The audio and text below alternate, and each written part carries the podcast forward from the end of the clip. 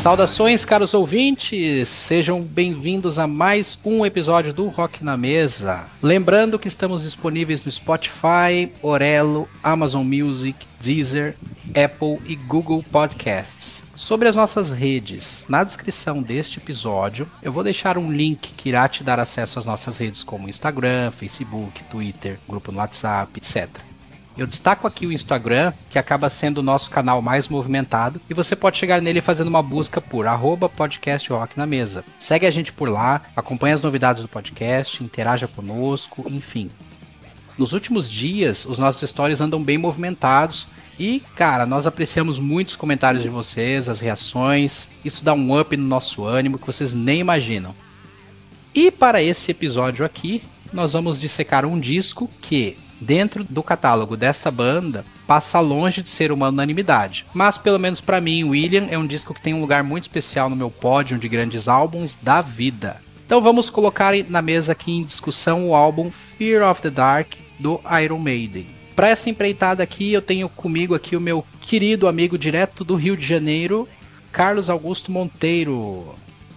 Salve, meus amigos! Muito bom estar aqui com vocês. Vamos falar aí desse medo do escuro aí. tá com medo, Carlos? eu tô morrendo. Para tanto, não existe cenário possível para esse podcast falar de Iron Maiden e não ter a presença da querida Amanda Basso. Como vai, Amanda? Oi, gente, meninos do Rock na Mesa. Prazerzaço estar tá aqui mais uma vez para falar de uma coisa que eu nem gosto tanto, né? Que é Iron Maiden. E espero que a gente curta bastante, porque Drop the Dark é, é pra dar medo mesmo. É uma época de dar medo. Te convidei, Amanda, para você falar bem do disco, tá? vamos lá, vamos, vamos, passar um pano. Agora vamos pegar aquele pano gigantão para passar um pano, vai. Bora passar. Amanda é jornalista e apresentadora do programa Made in Chest na Verus Music Web Radio. Ela já gravou conosco os episódios número 13, chamado Baú do Iron Maiden, e número 20 do Somewhere in Time. Amanda, então, de antemão, mais uma vez, obrigado. E o primeiro episódio que a Amanda gravou conosco, ela falou ali, compartilhou sua história com a banda, como iniciou, etc. Né? E ela também falou sobre o programa Made in Chest, e então, Amanda, pegando esse link aí, a quanto anda seus projetos? O que, que, tu tem aí de novidade para compartilhar com nossos ouvintes? Uau! Tem bastante coisa, assim. Um, as entrevistas e coberturas estão cada vez um pouco. estão cada vez mais viáveis. Um pouco mais pro ano que vem também. A gente vai começar uns especiais agora para outubro com um Iron Maiden mais místico para comemorar o Halloween e, uh, e muitas outras coisas. A gente também está com um projeto do Made in Chess para podcast. Então a gente vai aí pegar alguns episódios antigos da banda que a gente já fez no baú e tentar transformar em podcast para plataforma de streaming. Ainda estou estudando bem como é que isso vai acontecer para não tomar outro tapa do Spotify que me chutou que nem uma louca pirata, pirateira, né? Uhum. Falando assim, não pode colocar coisa pirata aqui. Eu falei, tá bom, né? Então, fazer o quê? Então, Spotify a gente já elimina, já tira da cabeça, porque Spotify não vai deixar. Mas a gente tá aí preparando um streaming bacana para até quem começou a acompanhar o baú depois de um tempinho, poder resgatar os episódios antigos. Então a gente vai liberar dois ou três por mês, ou liberar uma vez por mês os primeiros episódios e os primeiros de janeiro, os primeiros de fevereiro e assim por diante. E tá chegando o aniversário de um ano do programa já, então tem muita coisa para acontecer ainda, mas ainda não dá para falar porque tá tudo ali caminhando ainda. Ah, que show, que ótimo. Eu sou um dos que estou aguardando muito pelo streaming, viu? Porque eu tenho muita dificuldade de, de, de, de, me organizar e sentar e assistir qualquer coisa que seja, vamos dizer assim, ao vivo ou que seja naquele momento. TV, então, nem pensar. Preciso sentar, assim, parar e me organizar e ouvir. Eu comecei a ouvir esse último que você fez do. Esse último do Power Slave, que foi do Hammersmith. Foi o show que você. Foi o último que você passou, não? O não, não, não desculpa, foi... o último foi o do Bruce no, no, no é. Marquee. Mas antes desse Isso. foi o do Power Slave, né? É, foi um duplo sobre o, o aniversário do Power Slave. Aí a gente já pegou. Porque setembro é recheado de, de data para Iron Maiden, né? Você tem, em menos de 10 dias, você tem Power Slave, que é o ícone supremo do, da banda, não tenho o que falar. É, você tem Sanjutsu, você tem Book of Souls, você tem Dance of Death em menos de 10 dias. Então são quatro discos que são marcos na história da banda. Power Slave, que é o auge do auge da criatividade da banda, vinda para o Rock in Rio, pneumonia do Bruce, cancelamento de uma porrada de show nos Estados Unidos por causa disso. E aí você tem o, o Senjutsu, que é o, o, último da banda, que tem as suas controvérsias, como qualquer disco da fase nova, mas que é muito bom e está aclamado pela crítica, considerado um dos melhores desde o retorno. Uh, aí você vem com Dance of Death, que é especial para o público brasileiro também, porque foi a segunda vinda do Bruce depois da volta para cá, uh, com aquele show complicado no Pacaembu, teve um empurra-empurra de gramado, teve muita gente que saiu machucada, infelizmente, porque você teve lotação acima do que é permitido. Uh, e Book of Souls, que teve uma porrada de, de coisa memorável aqui no Brasil, Uh, foi a primeira vez que levantaram uma cadeira de rodas uh, no show de BH, que foi lindo, que hoje você vê no mundo todo o pessoal é, replicando essa imagem, porque de fato é emocionante, é um jeito do, do pessoal mostrar aquela força do Blood Brother mesmo, né? Então hoje é muito mais vigente. Então, porra, aí você tem Made in Japan, que também faz aniversário esse mês. É muita, muita, é muita, muita coisa. coisa. Então, setembro foi assim. E aí a gente voltou, a gente teve um recesso em agosto, né? Finzinho de julho, começo de agosto, a gente teve um recesso, porque foi o que eu comentei no programa, a gente precisa falar um pouco mais de saúde mental, que é bem complicado. Uh, então a gente teve um recesso, mas a rádio conseguiu suprir bem. Uh, o conteúdo, a gente já tinha alguma coisa gravada, então foi passando enquanto tinha. Aí quando acabou, a rádio supriu com, com outras coisas. E aí no começo de agosto, no começo de setembro, a gente finzinho de agosto, comecinho de setembro, a gente voltou com tudo. E agora é pau na máquina, não para mais. Ah, que show, muito bom. Então, vamos explorar um pouco aqui. Carlos, antes da gente entrar nos detalhes técnicos do álbum e tudo, você consegue lembrar da primeira vez que você ouviu esse disco? Qual que é a relação que você tem com esse álbum aí? Em que lugar que ele figura aí na sua lista de álbuns preferidos da banda ou do, do rock no geral? Cara, com certeza, assim, eu tenho uma relação muito grande com Fear of the Dark, porque foi o primeiro show da Iron Maiden que eu vi, né, lá no Maracanãzinho, aqui no Rio de Janeiro, quando eu tava descobrindo os shows, assim, então foi um ano muito fértil, né, 1992, quando eles vieram, foi a primeira vez que eles vieram depois do Rock in Rio, né, e foi um ano que teve Skid Row, Faith No More, Black Sabbath com Dio, Sepultura com Max e Igor. Então, cara, era um ano muito fértil. Então, eu ter assistido todos esses shows, assim, quando estava começando de fato a, aí a show internacional. Me marcou muito esse show no Maracanãzinho, com a abertura da banda Thunder, né? Que é uma banda de hard rock que eu gosto, inclusive. É, foi a única vez que eles vieram aqui, se não me engano. E, cara, é um álbum que marcou muito, porque tocava muito na época, pô. É, e, e, pô, veio logo com aquela petardo da música inicial, que a gente vai falar melhor dela. Eles sempre usavam ela para abrir os spots de rádio, para chamada pro show. Então, tudo isso me marcou muito na época. Então, foi um álbum que realmente acabou me marcando. Apesar de eu ser um cara muito do Greatest Hits no Iron Maiden, eu conheço e acompanhei a, a, as fases do Iron Maiden, assim, sempre que posso.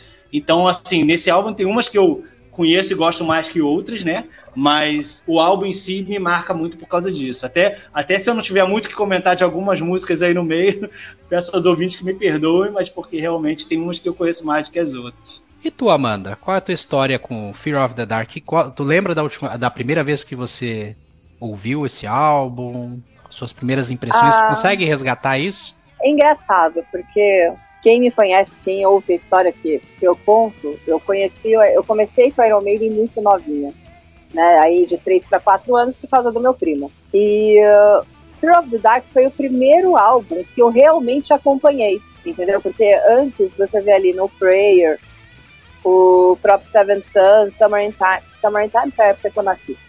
O, então, assim, foi o primeiro que eu de fato acompanhei. Então, eu via as propagandas, via, e o meu primo, ele chegou a ter o disco. Eu mesmo, nessa fase, enquanto criança, eu nunca tive um disco do Iron Maiden. Eu ouvia mais na casa dos meus primos mesmo. E, e tinha as fitinhas cassete. Eu lembro que a primeira música que ele me mostrou foi realmente Prove the Dark, que era o que estava rolando na rádio. Era uma coisa grandiosa, era diferente do que eu tinha ouvido até então, que era as pauladas maiores, né? Com, com Killers, com Number the Beast e tudo mais. Então você comparando a fase a fase From the Dark, a própria música From the Dark, ela parecia muito mais uma coisa grandiosa perto do que eu ouvia até então. Uh, eu não tenho muita, muita, muita recordação de quando eu era criança, porque para mim a From the Dark ela começou a explodir na minha cabeça mesmo durante o, o Donington, que aí tocava demais as versões do Donington Park, né, que foi lançado em 93, no ano seguinte. E, e depois, quando eu fui pro Rock in Rio, né, em 2001, lá com 14 anos, pirralha de tudo, pequenininha, eu fui sufocada nesse. na grade. Sufocada na grade, voltei com um roxo na altura do colo. Nossa, eu fiquei uma semana sem conseguir encostar em nada.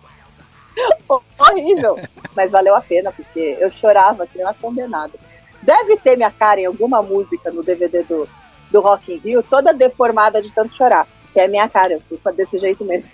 Então, assim, From the Dark, ela, ela tem um marco de transição para mim.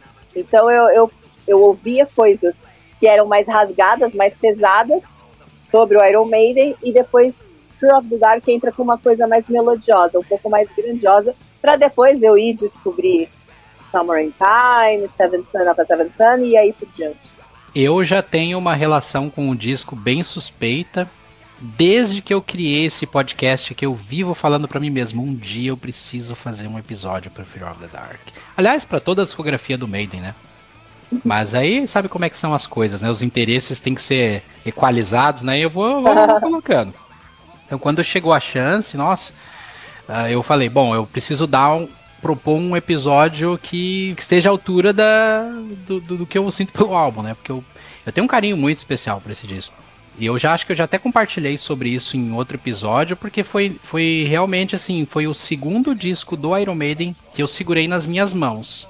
E o primeiro foi o Number of the Beast, bem criança também.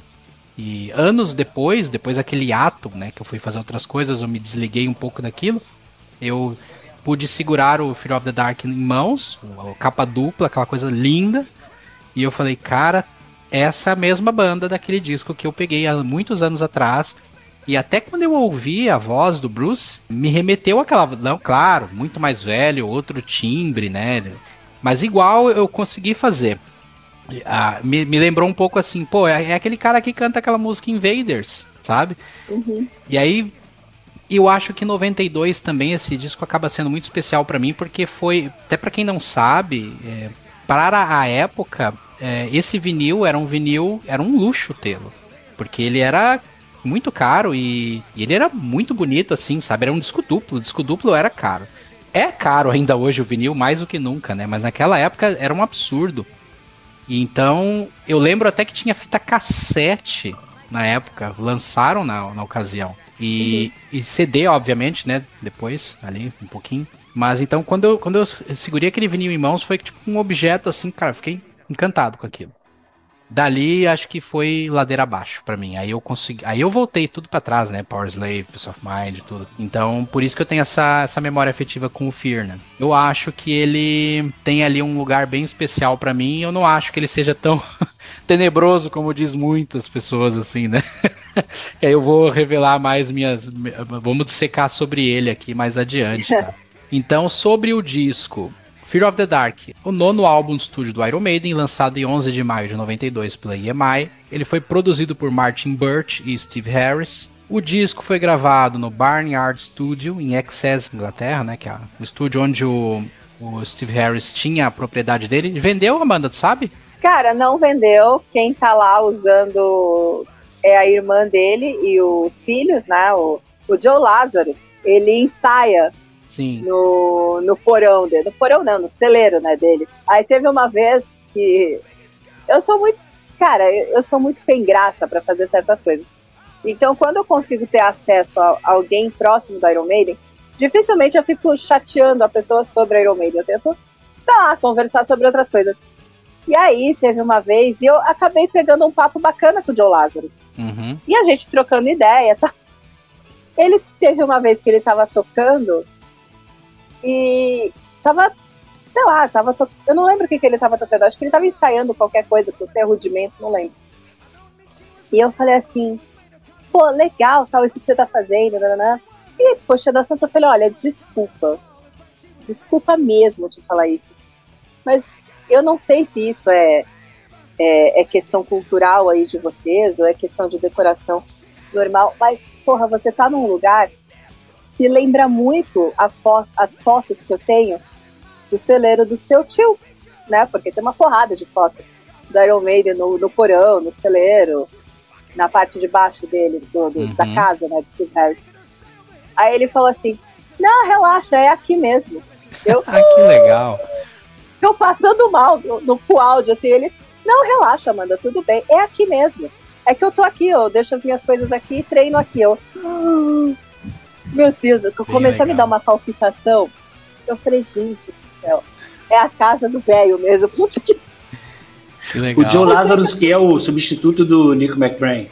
Agora, quando ah, não, não é substituto, gente. Não é. Não, eu tô querendo entender, porque eu não conhecia esse cara. O Joe Lazarus é sobrinho. É o sobrinho ah, tá. mais velho do Steve Harris. Ah, tá. E você vê ele, assim, novinho, com um crachá de All Access, do tipo Somewhere in Time. Que é, uhum. sabe o tio que leva o sobrinho tá, oh, vamos no trabalho do tio, vai. Vamos lá ver. tá. Entendeu? Só que ao invés dele, sei lá, ir pra empresa, ele vai curtir um show. Então, Sim. assim, tem foto do Lázaro muito pequenininho, com aqueles baita crachazão, assim, no peito e tal. Então, assim, ele acompanha. E ele, tocando bateria, ele tem muito a pegada do Nico. Acho Entendi. que aprendeu muito, teve muito contato com isso e tal. E, assim, tem muita gente que fala que o Joe Lázaro seria o cara perfeito para uma sub do Nico, caso o Nico não conseguisse, infelizmente, terminar uma, uma turnê ou coisa do tipo. Mas assim, ninguém nunca falou nada sobre isso e, e aquilo lá. Uh, qualquer coisa é especulação. Uhum, qualquer uhum. coisa é especulação. Sim, sim, sim. Exato. É porque mesmo com o problema que o Nico teve, ele não deixou, não deixou de tocar nenhum show, é isso? É, não, o Nico, ah, eles, tá. não, eles não cancelaram data com. Entendi. Até entendi. Por, porque o problema que o Nico teve, graças a Deus ele conseguiu ficar bem. É. E só revelou depois em... também, né? Só, só Sim, e eles não, bem, eles é. não estavam em turnê, entendeu? É. Eles iam começar uma turnê, então provavelmente aconteceria o que aconteceu agora, por exemplo, que estava tudo certo para eles virem para cá no começo do ano que vem e a turnê simplesmente foi modificada. Então, agora o Bruce Dickinson vai vir fazer a turnê de divulgação do do Mandrake Project, e, que é o CD novo deles, que finalmente saiu, que é o Chinese Democracy do Bruce Dickinson, né, que demorou 40 anos para sair. E, e, o Steve Harris vai fazer aquela Winter Tour dele, né, com, com o British Lion, vai fazer, vai pegar cruzeiro para fazer também, vai pegar uma porrada de coisa. Adrian Smith tá com Bruce Dickinson, né, então vai vir fazer turnê junto e os caras vão tirar umas férias ou vão fazer outras coisas, entendeu? E eles acabaram modificando o, a continuação da Future Fest, ou a parte mundial né, da Future Fest Tour, é, tirando o Power Trip desse fim de ano, né? Lá na Califórnia, vai ser tudo metade, segundo semestre do ano que vem. E Sim. Rock in Rio aqui no Brasil. O Joey Lazarus, Carlos, se você for no YouTube, tem um canal, ele tem uns vídeos, e ele é um cara bem dedicado no instrumento, ele toca bateria e. Cara, eu recomendo que você dê uma, uma, uma assistida, até os ouvintes, que quem tá nos ouvindo aqui ainda não teve oportunidade. Por exemplo, um que eu gosto bastante é ele tocando Gengis Khan. Cara, que ele destrói. O guri destrói na bateria. Então, por ele tá, ter o mesmo DNAzinho ali, tá dentro da família e toca muito bem as músicas do. Ele toca as músicas do, do Iron Maiden no detalhe, ele é muito dedicado. É, então acho que isso acaba meio que despertando assim uma certa suposição nas Entendi. pessoas, assim, de achar que, ah, se um dia o Nico não puder mais tocar, acho que vai ser natural pro Steve estender a mão para um familiar Sim. e chamar é ele que nunca tocar. aconteceu de fato, né? Eu, eu, não. Eu, ouvi o nome assim, me lembrou, mas é que de fato nunca aconteceu, então não. Ah, tá. Não. E espero que nunca aconteça, que ele vá até é, o pois fim. É, claro. Exatamente.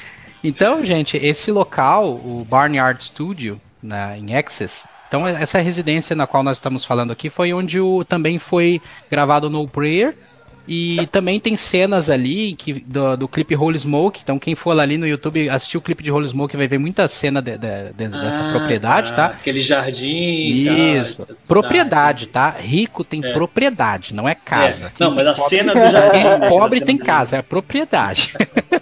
Não, gente, mas é muito, é muito grande. Eu tenho as fotos do anúncio de venda do, ah, daquele Isso. sítio. Gente, é imenso. É, ó, é enorme. É imenso. Você vê, tem três campos de futebol, tem, tem campo de, tem de tênis, tem. O que mais eles falam? A, a piscina é uma área para piscina, que é, é uma área que tem lago. Tem, cara, é um negócio Sim. louco aquilo lá. Se procurar na é, é internet, é até vai achar. Mesmo. Porque tem, tinha um anúncio, ele tentou vender essa casa por muito tempo, né? Agora você confirmando para mim que não, né? Mas eu até achava que não. Mas ele tentou por muito tempo, então ele jogou o preço lá em cima inicialmente, porque ele achou que, ah, eu não quero vender. Mas eu vou pôr esse preço, se alguém pagar, beleza, né? Agora, como ele foi baixando, baixando, baixando, aí ele até cogitou, tava, na minha pesquisa, eu vi até que ele cogitou transformar essa casa em um tipo de hotel para os fãs da banda, né? Pra eles poderem Foi. ter experiência de ficar por lá, ver algumas das memorabilias, né, relacionadas à banda que ele deixou. É, seria. Seria como que eles falam, tipo um hotel boutique que eles Isso. falam. Isso. É, Deu uma de Gene um Simmons no Steve Harris. Deu uma de Gene Simmons mesmo. É mais ou menos. Não, se isso. tivesse. Se tivesse copiado o Simmons, teria dado certo, né? Mas... Ele tem que ter umas aulinhas com o Gene Simmons. É. Precisa, ainda precisa, ainda falta um pouco. Então. Então, o Steve ele já não mora mais na Inglaterra, né? Ele já fixou de vez sua residência ali nas Bahamas, né? Já tem alguns anos. Uhum. Então, ele já gravou, o Maiden já gravou alguns álbuns né, nas Bahamas, o Peace of Mind, Power Slave, Somewhere in Time, o Final Frontier, foram gravados lá. Falando aqui sobre a formação da banda na época de Fear of the Dark, nós tínhamos ali uma formação com Bruce Dickinson, vocal, Dave Murray e Eric Gears na guitarra. Nós tínhamos Steve Harris e Nico McBrain. Né? Foi uma formação ali que, que durou brevemente, somente dois álbuns, No Prayer e Fear of the Dark, né? sobre a capa do álbum. A capa de Fear of the Dark, ela foi a primeira na discografia da banda a não ser criada pelo clássico e carismático Derek Riggs.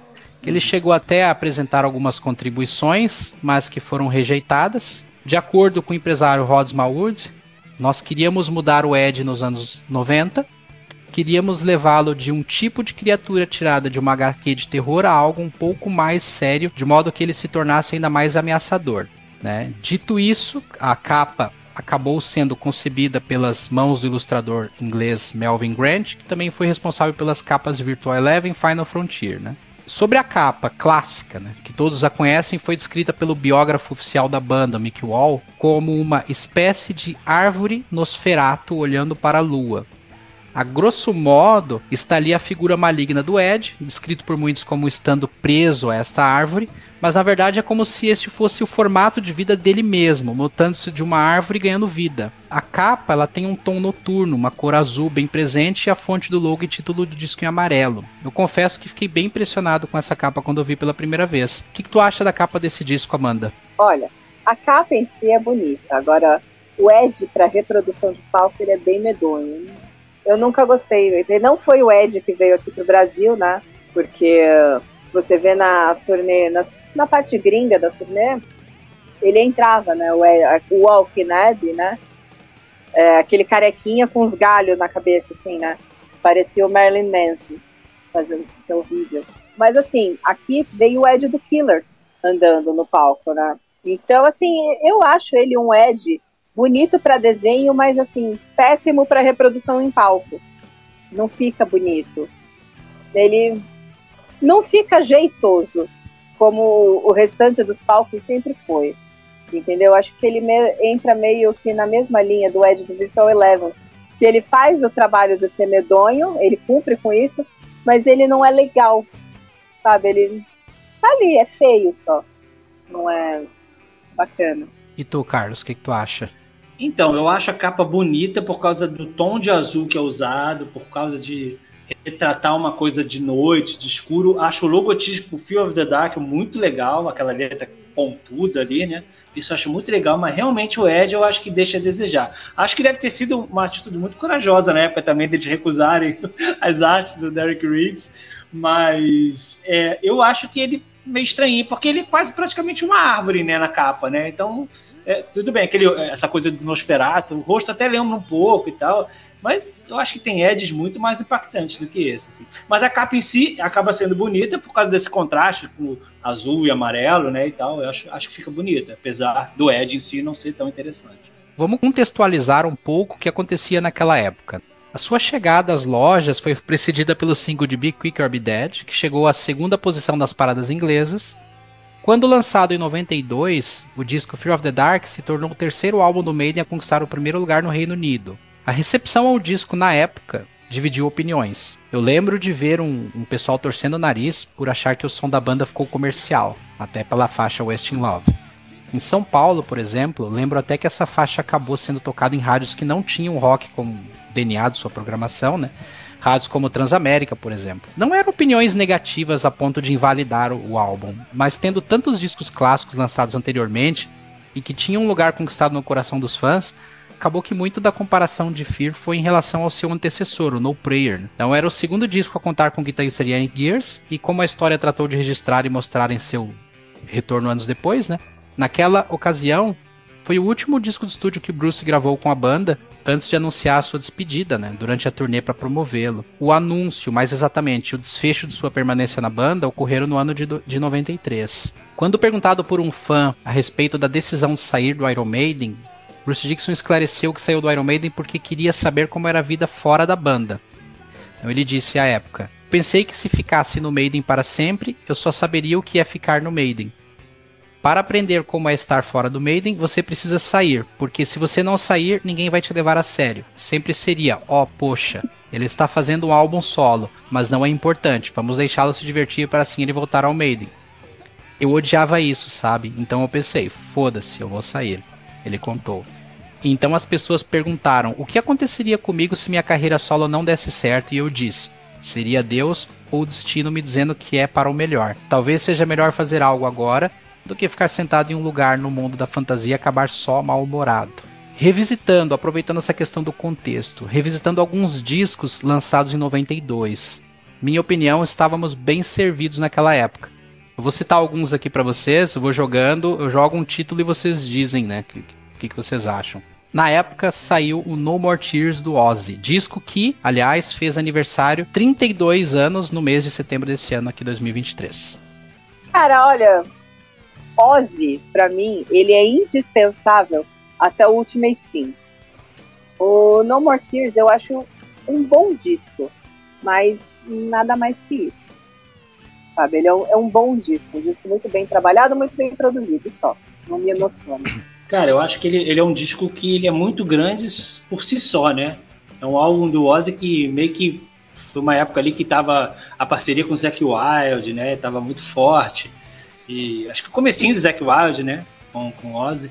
E tem vários clássicos, né? No More Tears, Road to Nowhere, Mom I'm Coming Home. Então ele é um álbum muito forte nesse sentido. Então acho que, sem dúvida, é um destaque da carreira dele mas ao mesmo tempo, não sei se você está fazendo essa comparação entre os álbuns, mas ao mesmo tempo, não, talvez ele até seja mais forte que o Fear of the Dark, não sei, apesar de, de não, dos hits que o Fear of the Dark tem, né? Não necessariamente comparando com o Fear, né? É. Mas mais assim, mais interessado em saber assim o que, que vocês acham assim, de forma bem sim, sucinta, sim. né? Mas pode comparar se é. quiser também, não tem problema não. Sim se vai engajar e promover o hate aqui entre os fãs de Iron Maiden, fica à vontade. Eu, eu acho bem, álbum, dois álbuns bem. eu acho dois álbuns bem parecidos, assim. ai, ai. Vamos lá. Uh, eu não vou dizer o que eu acho, porque senão eu queimo pauta pro episódio que eu tô pretendendo gravar do No More Tears. Então vocês, aqui, vocês que aguardem, vocês que aguardem o, meu, o meu episódio quando vier. The Humanizer, Black Sabbath. Grande álbum, grande álbum, acho muito bom, acho um belo registro do Dio com Black Sabbath. Inclusive eu vi esse show no mesmo ano, no Canecão, uma casa de shows aqui histórica no Rio de Janeiro, pequena. Então eu tenho, tenho um carinho grande por esse álbum também. Acho que foi uma época bem feliz assim do Sabbath com o Dio, assim, acho que é, foi bem, foi muito bom, álbum incrível. Eu acho que o The Humanizer ele envelheceu bem. Eu acho que hoje ele é melhor aceito do que foi aceito na época. Hum. Sabe? Porque você vê, por exemplo, o Heaven the Hell ele foi um puta do estouro, né? Que foi aquele boom, sabe? De mudança de identidade total do sábado. E, e você via que o The Humanizer, ele era mais assim, ah, legal, é um disco muito bom. Hoje eu vejo o pessoal dando muito mais valor ao The Humanizer do que deram na época. Então acho que foi um disco que envelheceu muito bem. Eu gostei muito do álbum desde o primeiro momento em que eu ouvi. Eu lembro muito bem da época. E gosto dele até hoje. Eu acho que tem uma performance monstruosa do, do no vocal. Foi um retorno à altura. Uma pena que tenha encerrado por ali, da forma como foi, né? sei, o Tony Iommi simplesmente cedendo a um pedido do Ozzy para abrir aqueles alguns shows daquela No More Tours e, e causando aí a saída do, do Dio, né? Enfim. Mas eu acho que figura entre os, os, os grandes álbuns do Sabá, na minha opinião, com certeza. Próximo álbum aqui, Carlos, esse é para tocar no teu coração, tá? Keep the Faith, Bon Jovi. Pode, pode começar falando. Aí é covardia, né? pô, a volta do Bon Jovi depois de anos separados e, pô, todo mundo querendo saber como é que ia ser o Bon Jovi nos anos 90 e tal, depois do estouro lá com Sleeper em New Jersey, e eu acho que foi muito boa a volta, assim, foi, recebi muito bem, assim, esse, entre aspas, novo do Bon Jovi, assim, tem altos clássicos, né? Não só Keep the Faith, mas In Disarms tal, Dry County, que é uma música, putz, uma das melhores músicas que Bon Jovi já compôs tal. O Rich estava voando na época, tinha acabado de lançar Stranger in the Town também, estava super em alta, então, pô, incrível. Cara, eu gosto. Eu, eu, geralmente eu falo que, embora assim tenha fãs mais radicais que falem que preferem até o, o Slippery e o New Jersey, eu falo, cara, eu gosto do Bon Jovi, até Keep the Faith e These Days. Eu gosto muito desses dois discos. E acho também porque teve muito daquela febre de quando ele veio pro Brasil. A, a minha prima, que a irmã desse meu, desse meu primo que me apresenta Iron Maiden, ela era fãzaça de Bon Jovi. Nossa, então ele levou ela lá para assistir. Acho que foi no Morumbi, não lembro em que estádio foi. E eu era muito pequena e eu lembro dela voltando para casa chorando, com a faixa escrito Bon Jovi, eu te amo e tal. E assim, ela voltou para casa e ela tava descabelada, tava com o cabelo desse tamanho, chorando. E eu assim, olhando pro. Gente, é assim que a gente volta de um show, caramba. Então essa fase do Bon Jovi, ela me lembra muito isso. É, lembra muito de mim pequena. Então isso que eu acho bacana, mas depois disso eu, eu falo que o Bon Jovi ele virou muito uma banda de autoajuda. Isso me irrita um pouco, sabe? Então até o até These Days e Keep the Faith eu consigo consigo ver aquele negócio de ó, tipo, eu faço eu faço umas cagadas também, mas ó, porra, eu sou eu sou só um homem, né? Tu releva essa letra de Always, eu quero morrer com isso. Então, tipo assim, releva, pô, a gente tá bem. E, nananana, e depois disso é siga seu caminho, acorde porque o sol está nascendo. E nananana. Ah, e essa, esse lance de autoajuda me irrita um pouco. Uma porrada de banda dos anos 80 começou a fazer isso, né? Mas até aí eu acho muito bacana. Show. Tô vendo que tem pessoas aí que poderiam fazer a saga com a gente, né, Carlos? É, William. Ah, pô, mas ela vai pegar justo a parte ruim agora. Ah, aí que é legal. aí é que é divertido. É justamente a parte que ela precisa pegar, mas vamos deixar Cara, isso pra depois. A, a, a, parte ruim que vocês estão falando, eu acho que tem duas músicas que eu curto se bobear. Que é daquele Nossa. Crush. É Crush, né? Crush. É Crush. Eu não suporto mais It's My Life. Se alguém tocar essa música, eu não aguento mais. Eu gosto muito daquela One Wild Night, que ela foi esquecida no churrasco totalmente. E a letra dela é fantástica, muito boa. Muito boa. E para mim é uma letra que lembra muito o Bon Jovi dos anos 80, que era a letra festeira, sabe? Uhum. Falando de uma festa tal, e tipo, aquela parte que ele fala: é isso acontece, a vida é assim, tipo, segue, dane-se, bebe, curte, e, e pô, vai curtir mesmo. E os caras esqueceram dessa letra, e é fantástico, eles não cantam. Então esse Bon Jovi bom moço me irrita um pouco. Falta um pouco de sambora no Bon Jovi.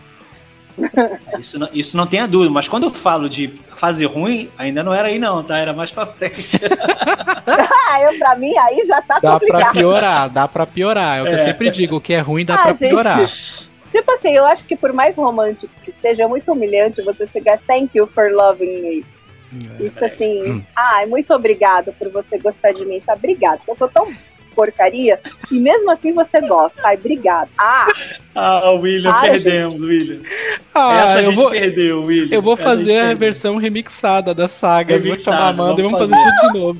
Vamos fazer remixado só do Crush, ah, só do Crush gente. agora. Poxa vida. Não, é mesmo. A gente não fez a faixa-faixa dos álbuns, a gente é. pode, né? Ah, vamos e outra. Na manga aí. E o podcast é nosso, a gente faz o que a gente quiser. Se a gente quer gravar tudo de novo, a gente grava é tudo de novo.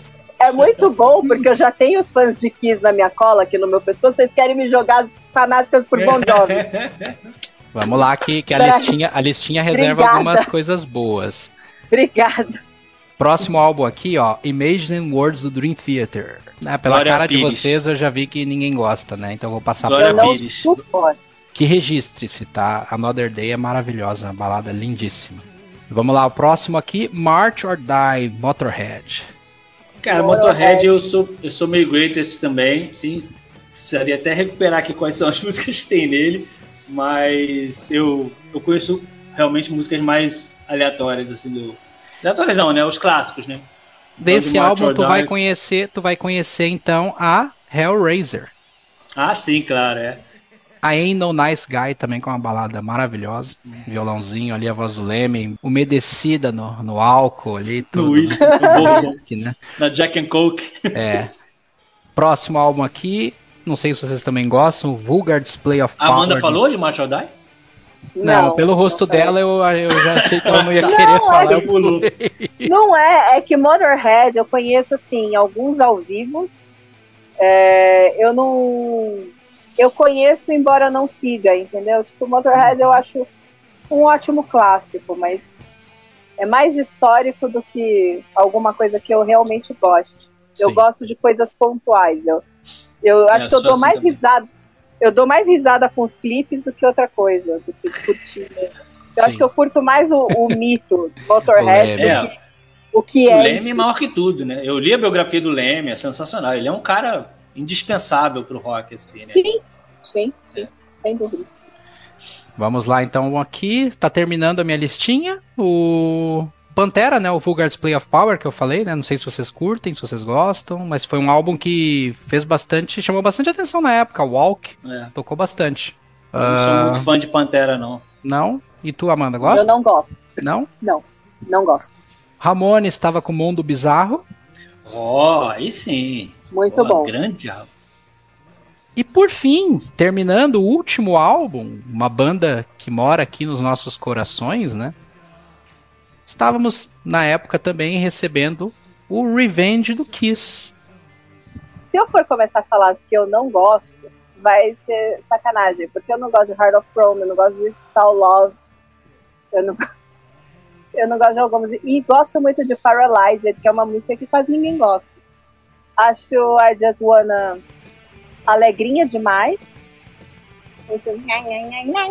Sabe, parece nananana. Sei lá. Tem umas coisas muito boas. Tem Every Time I Look at You, que eu acho uma letra maravilhosa e que é outra música totalmente esquecida no churrasco. É... No churrasco é ótimo. é, gente, tipo, sabe aquela carne que você sai e aquela carne fica só com aquela brasinha do, do, do eu achei que era a trilha sonora do churrasco, não tocava no churrasco. Não, não. Não, sabe, sabe quando você esquece a carne na grelha ali do, da churrasqueira? Uhum. E ela fica só com o braseiro assim embaixo? Quando você vai pegar, mano, ela tá mais seca do que, sei lá, uma pedra no meio do Ficou asfalto. muito tempo, né, esquentando. Puta, tá, é horrível. Então, tipo, tem certas músicas do Kiss que são muito boas, que são muito aproveitáveis, e eles simplesmente esqueceram no churrasco. E o próprio fã acaba esquecendo também. Porque aí você pega, tipo, num desses sorteios, é, que eu acho muito engraçado, fui muito fã de Kiss. E eu repasso isso para qualquer fã, de qualquer banda, porque no fim das contas, fã acaba sendo tudo igual. Se eles abrissem o set e falassem assim, ó, a gente vai tocar o que vocês quiserem ouvir, tá? Então escolham de toda a carreira, sabe? E até aquela pessoa que fala, toca Coming Home, toca não sei o quê. Ah, não, não pode faltar Calling Dr. Love. Imagina que pode tirar é, Sure Know Something, nossa, e, sure, e sempre as versões do Unplugged, né? É, ah, aí vai ter sempre aquele que fala assim, ah não, pô, eu queria ouvir, sei lá, é, Ladies in Waiting, sempre vai ter um negócio bem legal assim, aí vai ter, ah não, mas não pode tirar Strutter. então assim, e, pra, e fã de Iron Maiden, no fim das contas, é, é desse jeito. Tem aqueles caras que reclamam de Prop the Dark, assim, eternamente, só que aí vai no show, quando o Bruce grita, Fire of the Dark, os caras já estão. Começa a chorar. Chorando. E, porra, do meu lado fica um monte. Sabe? Eu só rachando de rir. Eu falo, ah. é, cabeção, fica me mandando mensagem falando, pra que passar Fear of the Dark no Made in Chest? E depois fica chorando, assistindo. Ah, bando de xarope. E em comparação, tu prefere o Fear of the Dark ou o Revenge? Mesmo que eu não preferisse Fear of the Dark, sempre vou defender a casa. Mas eu de fato prefiro Fear of the Dark mesmo. Tem mais músicas no Fear of the Dark que eu gosto do que no Revenge. Sim.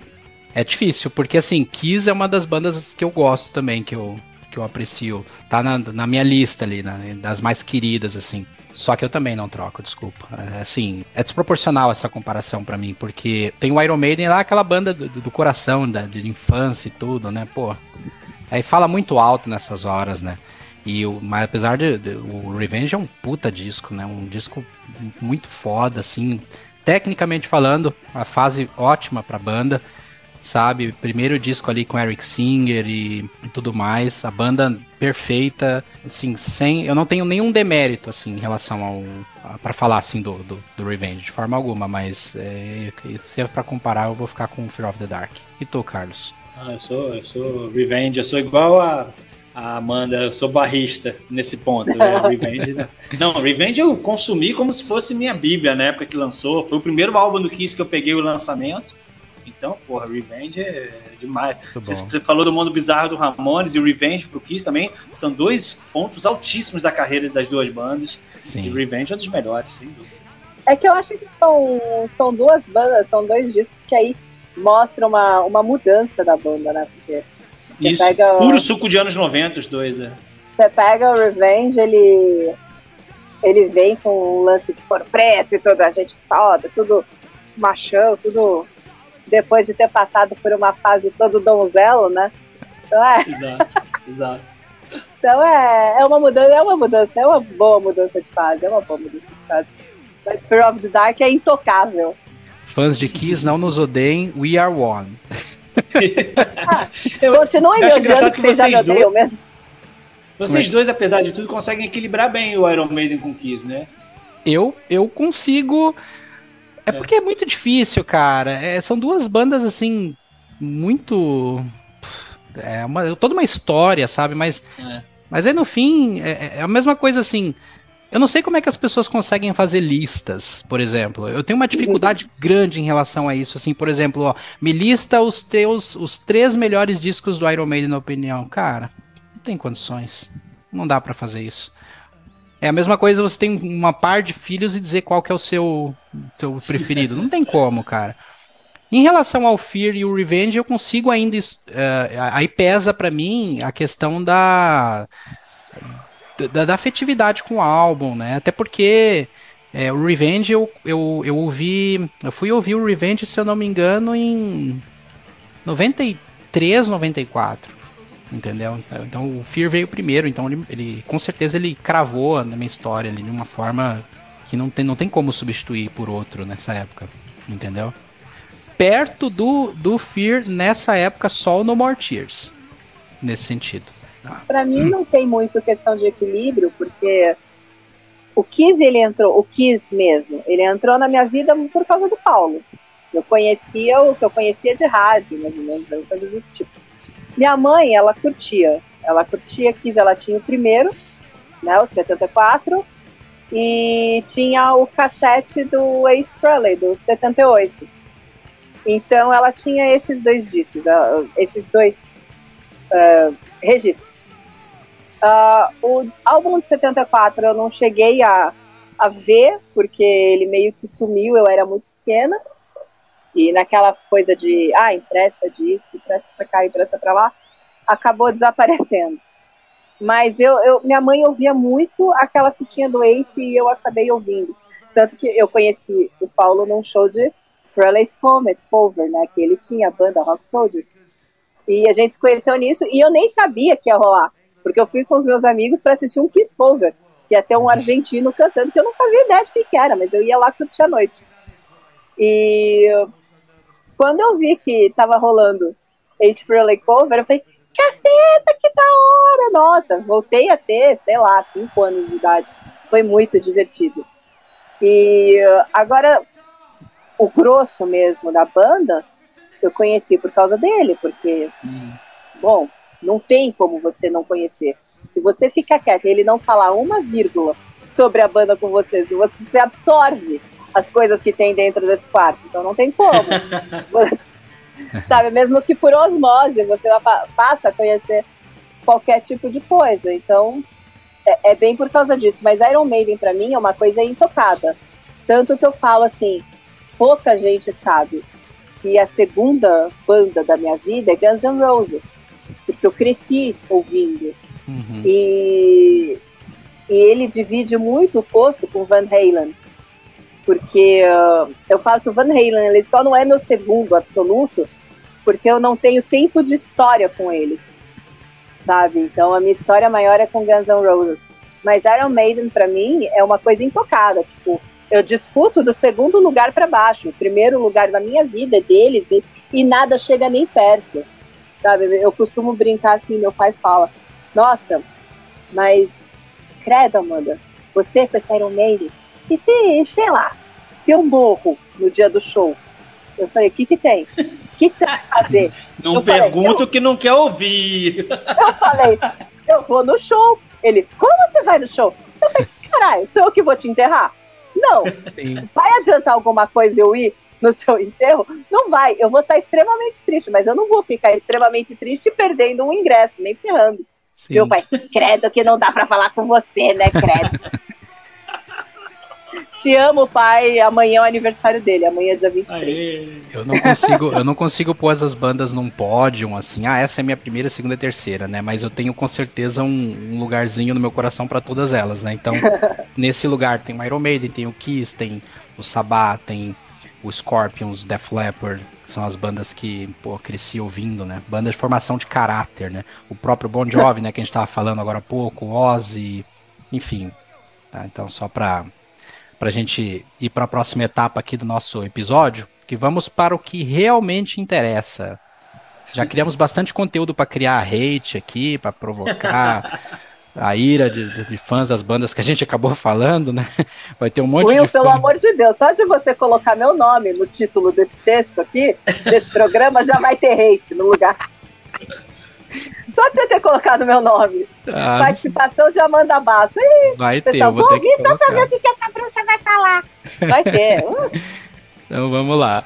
Eu gostaria de dar o devido crédito a uma pessoa chamada Ricardo Haverick, que em 2014 ele teve um post publicado na página Iron Maiden 666, com um texto bem informativo e interessante sobre as letras do Fear of the Dark, que me ajudou bastante durante o meu período de construção da pauta, porque eu precisei recorrer a alguns detalhes que eu não lembrava mais. Né? A gente valoriza aqui muito o trabalho das pessoas e sempre que possível dá-se o crédito para eles. Então visitem lá o Iron Maiden 666, que é uma página bastante informativa também. E sobre o faixa faixa, então, meus queridos, bora lá? Opa! Bora. Primeira faixa, Be Quick or Be Dead.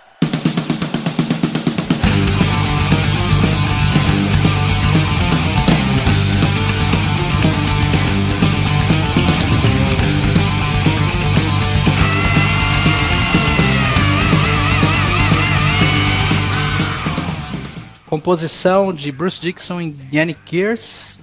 A intro de bateria rápida e certeira do Nico McBrain até hoje me remete ao exato dia que eu ouvi esse som pela primeira vez, quando morava com meus pais em São Paulo. Eu sinto até o cheiro da sala de casa. Isso é o tanto de memória afetiva que eu tenho quando esse disco começa a tocar. Então a faixa com instrumental visceral, guitarras dobradas, som do baixo do Estevão soando bem gordo, do jeito que o fã brasileiro de Iron Maiden gosta. Nessa faixa aí, nós temos um Bruce Dickinson dando uma interpretação pra, pra, para o que a letra pede, né? Pois ela fala de pessoas que estão no poder e que podem controlar a vida das pessoas de forma bem negativa. Daí cabe a interpretação de cada um, pois pode ser tanto sobre políticos como também de grandes corporações, etc. O homem sendo estrangulado pelo Ed na capa do single é Robert Maxwell, membro do parlamento britânico e um mega empresário que tinha negócios por toda a Europa. Bruce canta muito nessa faixa aqui, acho que nela ele experimentou um tipo de canto que até então ele utilizou de forma mais comedida ali no No Prayer, né, que é aquele drive na voz dele e tudo, né. É, acho que as faixas que mais me remetem a isso foi a Assassin e Run Silent Run Deep, por exemplo. Amanda, passo para ti. Então, o... desde é, com a entrada do, do Yannick no No Prayer, é, e uh, você vê que o, o Iron Maiden eles fazem um, uma espécie de um, uma volta ao início. Não que seja fake, porque de repente eles já tinham uma bagagem gigantesca é, de composições, de músicas, de estilo, é, de prêmios e, e, de, e de sucessos e tal. Mas assim, eles tentam fazer assim, ó, vamos tentar voltar para o começo para a gente fazer uma coisa mais rasgada, né? Para a gente fazer uma coisa mais direta. Você vê que, por exemplo, os anos 90 estavam começando muito com isso. Você perdeu muito do floreio, né? Que o, o glam rock tinha, que o hard rock tinha, para composições mais diretas dos anos 90 com o auge do que seria o grunge, né? Você vê que o, o heavy metal ele pegou muito disso nos anos 90. Então, bandas que, que vinham todas pesadas e todas cheias de, de floreios mesmo desses, nesses anos 80, nos anos 90 elas passam a ser um pouco mais diretas. Então você vê uma guitarra um pouco mais suja, que é o caso do, do Yannick, né? Que ele, ele, ele suja meio que na medida, e o vocal bem, bem rasgado, com drive bem puxado do Bruce. O Bruce usa muito isso na carreira solo dele também. O Tattooed Millionaire. O Tattooed Millionaire ele é inteirinho com drive. Entendeu? Então ele pesa isso no, no No Prayer e depois ele acaba resgatando no. Ele mescla bastante no Fear of the Dark. Um, eu acho uma música incrível. Sabe? The Quick or Be Dead, ela é, pra mim, é uma das melhores aberturas de disco, entendeu? Para mim ela só não é melhor que Aces High, porque Aces High ela é primorosa, mas eu diria que ela é a segunda ou a terceira melhor abertura de disco do Iron Maiden que existe. Eu acho The Quick or Be Dead fantástica e assim como quase toda todo o período dos anos 90, muito pouco aproveitada pelo, pela própria banda. Cara, fiquei bem feliz com esse depoimento da Amanda, porque assim, o fato de eu não ser assim, um, um fã, um grande entendido e seguidor de Iron Maiden e não identificado tanto como um fã de Iron Maiden me faz poder dizer que essa talvez seja a música que eu mais gosto de todas do Iron Maiden. Assim, que eu mais gosto, né? Não que seja melhor, mas quando ela toca, cara, eu fico, eu acho incrível, eu fico muito animado. Não só porque ela é uma música incrível, que é quase um trash, assim, né? De, rapidinha pra caramba, é, mas porque me lembra a época, eu me lembro que a abertura, a chamada do show na rádio era Iron Maiden no Brasil, no Rio, era no Rio, na verdade, Iron Maiden no Rio. Aí, cara, era muito empolgante, continua sendo. Eu criei uma playlist de Iron Maiden uma vez no, pra mim no Spotify. Essa é a música que abre. Então, assim, eu adoro muito essa música, cara. Eu gosto pra caramba. É, e, e, essa coisa da letra dela também, essa coisa bem contra a corrupção, o jogo sujo dos poderosos e tal. Eu acho ela, puta, muito boa, cara. É nota mil essa música. Eu gosto pra caramba. Segunda faixa, From Here to Eternity. When she was walking on down the road,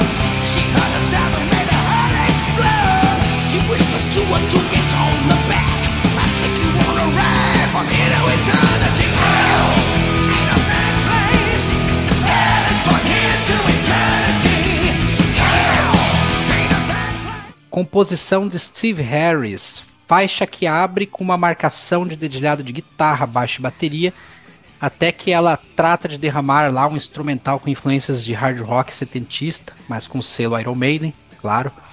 O refrão dessa música ele foi metodicamente pensado para grudar na mente do ouvinte e também serviu para criar uma oportunidade de interação com o público nos shows da época. Né? Na verdade, essa faixa foi tocada em toda essa turnê, tá? e é uma pena que, que ela tenha sido deixada de fora, já tem uns bons anos, né? Ao que consta, pela minha pesquisa, que a última vez que eles tocaram foi justamente em 93, no último show que o Bruce fez com a banda, lá no Pinewood Studios, na Inglaterra. Aquele show que foi conhecido e comercializado com Raising Hell, nome, que tinha o Simon Drake, né? Uh, a letra finaliza a trilogia de Charlotte Harlot, que aqui se apaixona por um motociclista e vai com ele daqui para a eternidade, né? Então, só aqui relembrando, né, para os ouvintes, a trilogia Charlotte Harlot, que é que ela é a própria Charlotte Harlot, 22 Acacia Avenue e From Here to Eternity. Na verdade, são quatro. É, You também. Ah. Mas é que assim, a You, ela é considerada, entendeu? Um, você vê, por exemplo, tem uma entrevista para o Headbangers Ball, do Bruce falando, né, de You tal como sendo parte da história da Charlotte também. Mas assim, de forma mais direta, são essas três. Sim, é por mas, isso que eu tô pensando, fazendo essa relação, né? É, mas Hudson também é considerada, porque é parte da história da Charlotte. Mas From Here to Eternity, pra mim, ela é a minha favorita do álbum. Ela, cara, eu a amo melhor? essa música. Eu não digo que é a melhor, é a minha favorita. Eu, eu sempre separo isso. Quando alguém me pergunta assim, ah, pra você qual que é o disco que você mais gosta do Iron Maiden? Eu falo, Number do Beast. Nossa, e o Power Slave? Eu falei, tô falando que é o que eu mais gosto, não que seja o melhor. Sim, sim. Entendeu? Então eu sempre separo isso muito bem. É, From Here to Eternity é a que eu mais gosto. Porque ela tem todos os elementos que eu adoro na música. Eu sou. Eu, eu tenho essa linha com Iron Maiden, né? Um amor incondicional. Tudo. Mas, cara, eu venho muito do hard rock, eu gosto muito. E para mim, é, From Here to Eternity é a mistura perfeita, entendeu? É a uhum. banda que eu mais gosto no mundo cantando hard rock. Então, para mim é, é, a perfeição. sim, sim. É verdade. É, essa relação realmente, né? É, essa relação do, do ser melhor, ou, ou, melhor em quê, né? A gente fica às vezes fazendo essa pergunta, né? Realmente. Uh, ah, para mim não seria a melhor do álbum, né? Até porque. Não, as, melhor do álbum não. Não, todas as músicas são as melhores, né? Então, tipo. É que assim, pra mim. Não, porque, porque a, a, a, pior música do Iron Maiden tá nesse disco, então é. Vai, revela lá mais à frente então. Tô brincando, é. tá, pessoal? É, não tô falando que, que, ele é todo perfeito, não, ele não é. Mas vamos lá. Ele, ele só é ótimo. Vai lá, Carlos. Cara, eu gosto pra caramba. Pô, ver a Amanda falar de hard rock aquece meu coraçãozinho, porque cada vez mais eu descubro que ela tem um excelente gosto. Ela apresentou aí, não, ela não falou, mas ela apresentou uma edição aí do Hard as a Rock, programa lá da Veros Music, a casa dela no Made in Chess. Eu fiquei de cara com as escolhas, as escolhas dela. E ver ela falar de hard rock é sempre bom. E ela falar que essa música é uma música hard rock também já vai ao encontro de tudo que eu penso, porque eu também gosto dela pra caramba. Eu acho que é um ótimo segmento para para Be Quick or Be Dead, o próprio, os próprios estrofes da música né, são bem assim, hard rock, assim, Bruce Dixon, pô, claro que ele vai cantar bem esse estilo também. E o refrão é muito pegajoso, né? É quase um... gruda na nossa cabeça. Aquele finalzinho ah. que vai desacelerando, eu também adoro. Heavy, Puta, é muito bom. Cara. Grande canção. Não, sim. Grande canção. Ao vivo, maravilhosa. É, o, aqueles, aqueles discos ao vivo que lançavam logo depois, né? O Real Live One, Real Dead One. Uhum. Um de, o deles tem uma versão muito boa dessa música também ao vivo. Sim. É um grande álbum. Grande, grande hit. E um belo videoclipe também, né? Diga-se de passagem. Uhum. Dos, dos, vídeos oficiais desse álbum, minha opinião, é o que eu acho mais bem produzido. É bem bacana mesmo, porque você vê aquele Ed que aparece no Donington, né? Que tá na capa do Donington Remaster. Uhum. Que é aquele que tem o, o Ed com asa, né? Ele, uhum. ele aparece no, no, no clipe. E aí o que é bacana é que você começa a sacar as referências, né? Na Casa do Espanto, filme Casa do Espanto, ou uhum. como lançado lá na gringa, né, The House, ele uh, tem tanta coisa que o Iron Maiden tirou de lá, tanta coisa que é bizarro. A hora que o, o protagonista ele cai nesse mundo paralelo, você vê quase todas as referências usadas para os Eds e para os palcos dos anos 90 da Iron Maiden. Então, cara, é super recomendadíssimo você dar uma assistida, porque você consegue puxar, você pinça tudo o que tá lá. Principalmente quando. Porque a gente fala assim, porra, mas esse filme tem um monte de coisa bizarrona, que você vê que os monstros são tudo daquela borracha tal. Tipo, mas é uma linguagem, ele é para ser bizarro, justamente porque se trata de uma alucinação. Quando ele entra para esse mundo, para esse, esse universo paralelo, totalmente alucinado, você consegue ver todas as referências que Iron Maiden usou para anos 90, e isso é muito bacana. Terceira faixa, Afraid to Shoot Strangers.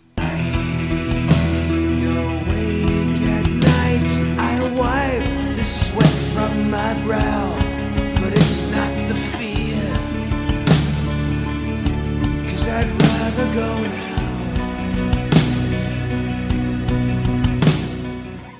Outra composição de Steve Harris. A letra dessa faixa fala sobre a Guerra do Golfo, vista da perspectiva de um soldado. Eles, que são as pessoas que vão para as guerras criadas por políticos e levadas a cabo por pessoas comuns. E é uma música que começa de forma sutil, sugerindo ao ouvinte que porventura esteja ouvindo essa faixa pela primeira vez, que trata-se de uma balada. Acho que ela é muito mais do que isso, ela consegue ser um, um alento, um pano de fundo para uma mensagem que a letra está te passando, que é triste, mas também é muito bonita. Né? O trecho em que o Bruce canta: Quando chegar a hora, seremos parceiros de crime? Quando chegar a hora, estaremos prontos para morrer? Deus, deixe-nos agora e terminar o que tem de ser feito. Venha o, nosso, o vosso reino, seja feita a vossa vontade na terra. O solo da música, que inicia aos 2h44, na minha opinião, é um destaque à parte. O teclado do Michael Kinney de fundo traz uma atmosfera bem melancólica para essa parte, que é o prenúncio da mudança de andamento da faixa, que passa a ser mais rápida. O encerramento dela traz de volta toda aquela atmosfera que foi passada no início. Falem o que quiser, acho essa faixa simplesmente perfeita. Amanda. Um, a Friendship Strangers, pra mim, ela. Eu curto. Eu, assim, eu gosto. Ponto. Agora, se eu for falar dela uh, pedacinho por pedacinho, eu acho que ela é, seria uma ótima trilha. Sabe? Eu acho ela mais bacana como imaginar ela como uma trilha do que como uma música de um disco, por exemplo, porque ela, ela é bastante climática e muito ilustrativa, ela é muito autoexplicativa. Os riffs, que, que são quase uns solinhos né, do Yannick, uh, eu acho muito. Eles são quase letras, né? Porque ele, eles são tão marcantes quanto a própria letra da música. O refrão, para mim, é irritante, porque para mim é. é nitidamente você não tinha o que fazer, você colocou um afraid, afraid to strangers, afraid, afraid to strangers, afraid, afraid to strangers, afraid. É um diálogo com ele mesmo, né? É, entendeu? Então, tipo assim, uhum. é um looping que você vai entrar em transe e vai desligar o som. Então, são as únicas duas alternativas que você tem. Eu acho um pouco exagerado para uma música que vem cadenciada e tão sussurrada ao mesmo tempo entendeu? Porque a British Strangers ela é quase uma declamação. E aí, do nada, explode e vem Afraid, a British Strangers, Afraid. Sabe, não, não faz muito sentido. É, eu gosto muito do clipe que eles fizeram na época do Best of the Beast com Blaze. E eu acho que essa música combina imensamente mais com a voz do, Bla do Blaze Bailey do que com Bruce. A explosão do Blaze é muito menor. Então ela não é tão impactante no ouvido. E eu acho que combinou, porque o Blaze tem uma voz triste, o timbre dele é muito triste. Então ficou bacana. Fora que eles fizeram aquele, aquele clipe com trechos do, da passagem deles por Israel tal. Então, porra, ficou legal pra caramba. Aquele, aquela foto no deserto perto de Gaza. É, é muito bom. Eu tenho o turbook dessa época, é fantástico. Então é isso. A Freight Stranger, se eu for falar mais um pouco, eu vou acabar perdendo minha razão. Tu para de falar mal do meu disco, viu, Amanda? Tu para de falar mal do disco. Eu não tô falando Te mal, contém gente. Eu tô aí, até falando bem. Ela tem carteirinha, ela pode. É. Mas tudo bem, a gente aceita. Crítica de fã de Iron Maiden a gente aceita, né? Vai lá, Carlos, tu. Eu não vejo problema na, na música, não. Eu gosto dela bastante. Eu acho que pra terceira música do álbum ela segura bem ali o pique, né? Apesar de ser uma música mais lenta. Mas eu, eu curto, acho, acho bem legal a declamação do, do Bruce. E vocês falaram os riffs, os riffs são o principal da música, né, cara? Eu acho que são muito inspirados, eles vão crescendo também e acompanham a melodia da, da música. E é, é, o fato de, da, da parte do refrão ser bem diferente não me incomoda tanto. E o Iron Maiden já fez isso tantas vezes, né? Claro! Então, que é só mais é, uma então vez. Eu acho que é só mais uma vez, realmente. É, tá ótimo. Vai. É porque, por exemplo, se você for comparar com Hello Be Thy Name, por exemplo, que é quando eles fazem isso, acho que pela primeira vez, que é Hey, hey, hey, Hello Be Thy Name, que é só repetir o nome da música, tipo, é no fim da música, e eles vão É. fazer isso duas, três vezes e acabou. E já passou tantos você- minutos antes, né? Tantos minutos antes. Tipo assim. Eu... Porra, já foi cinco minutos isso aí. É, aí você vê, a French to Strangers não é só o refrão. O pré-refrão, pra entrar no refrão, tem, vai. A French to Strangers. Ah, mas então, é legal. Pô, eu tô quase não, chorando é bacana, aqui. Só, só, de lembrar dessa parte aqui, já tô chorando aqui. Já, você canta, o William já chora. Ah, louco. Cara. Mas é. É que assim. Fala mal que da assim, faixa. é- Não, é, muito, é uma música muito. É uma música muito bonita, mas assim, pra mim, ela é quase que um prenúncio do que tava pra acontecer. Entendeu? Porque a gente não pode esquecer que depois de uns anos a gente teve 65 repetições de Don't you think of a savior? Ah, eu ia Don't citar isso. ah. your life? Mas o problema foi depois, né? Chegará o dia que iremos nos reunir, se Deus quiser, pra falar do Virtual Eleven. Gente, não faz isso. Light, maybe lightning strikes twice, maybe lightning strikes twice. É, com o espirro no meio, né? Traz, traz. Quarta faixa, Fear is the Key.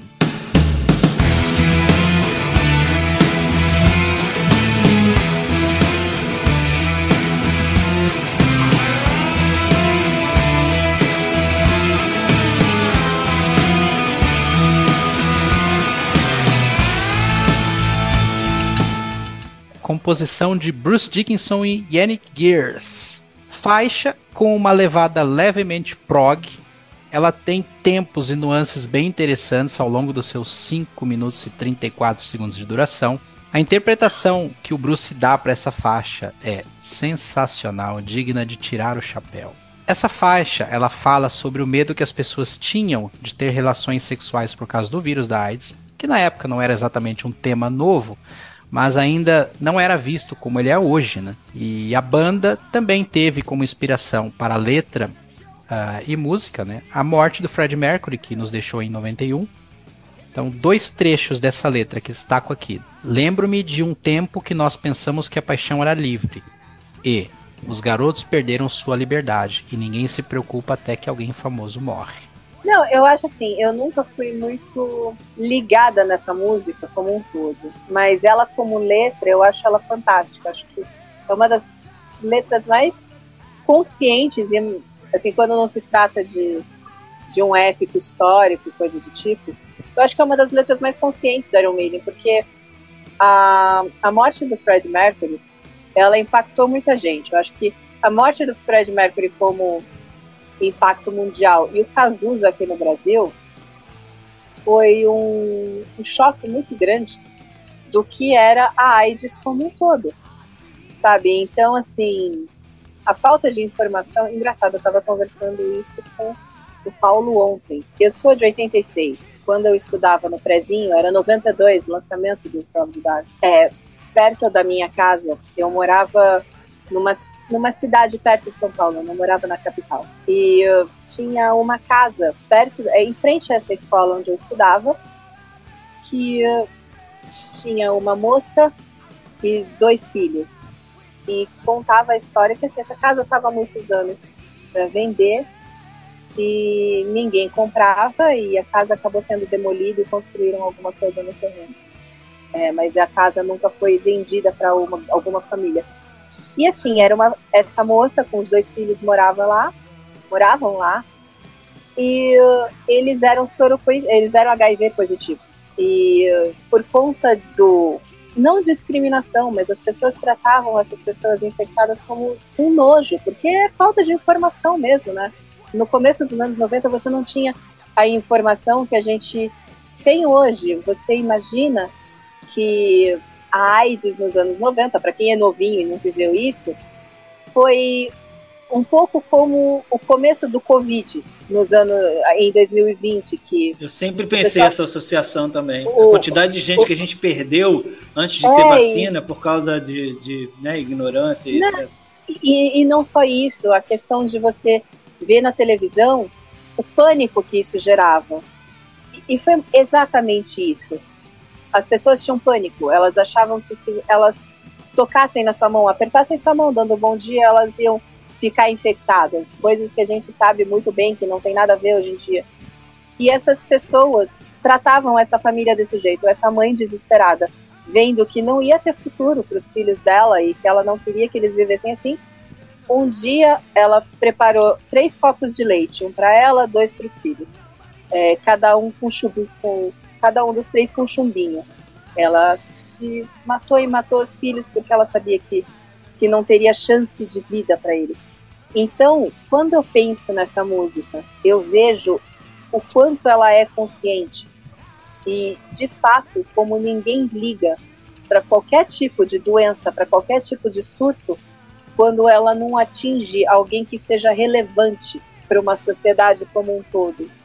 Quantos surtos de dengue a gente já teve, que dá em periferia, que morre uma porrada de gente, que, que acaba com a rua de uma de um bairro, às vezes duas ruas de um bairro, ninguém nunca fez absolutamente nada, além de mandar gente ver se o vaso está com água ou não. Ninguém criou nada. Foi começar a morrer gente rica, gente relevante para a sociedade, que os caras pararam o mundo, entendeu? E com a AIDS foi a mesma coisa. A AIDS dizimava o continente africano há anos, entendeu? E quando pessoas relevantes para o mundo começaram a morrer, e, e não morriam por causa do mesmo comportamento daquelas pessoas que moravam no continente africano, morriam justamente por descuido, entendeu? Essas pessoas começaram a ser ouvidas e aí nasceram os tratamentos, não nasceu a cura, né? Mas nasceram tratamentos que hoje uma pessoa HIV positiva ela tem uma vida tão boa quanto a minha que tem asma ou quanto qualquer pessoa que pode ter qualquer doença crônica sabe? Então eu acho essa letra muito consciente. E desculpa pela parte triste aqui, gente. Não, mas, mas é que não, mas é importante mas dar... triste, mas necessária até para é. registro, né? A gente Sim. tem muitos jovens que nos ouvem, e eles não têm ideia, noção do que foi isso na época. É, e para dar a dimensão de uma banda como Iron Maiden compor uma música com esse com esse tema, né, cara? Não, não é não é à toa, né? E tratar da maneira que eles tratam tão bem, né? Que é criar um, um, uma narrativa, né? Criar uma uma, dá, um, dá uma importância lírica, né, e até poética, se você for pensar, para um tema tão espinhoso e que foi tão terrível, né, naquela época, né, é, e, e, e, ele, é, a letra fala exatamente isso, né, que é, ninguém liga até que alguém famoso morra, né, então é bem, bem esse sentimento, assim, né, realmente para quem nasceu pós o pós a AIDS ser uma doença mortal, não tem ideia de como era triste você ver tanta gente é, morrendo, né? E como você bem falou, né? Um, um continente, o continente africano já tinha sido, nossa, totalmente assolado por conta disso.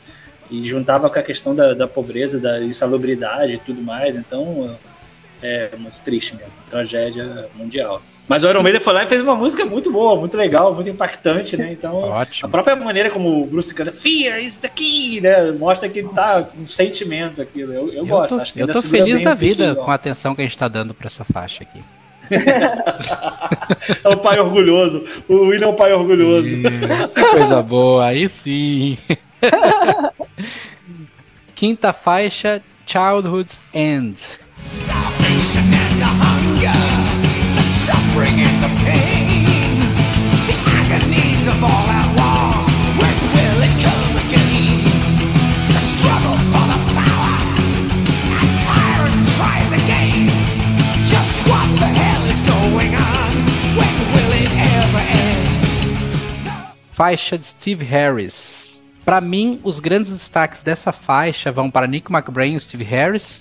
que conseguiram construir uma marcação de batera com dedilhado de baixo, que estão ali presentes em diversos momentos da faixa.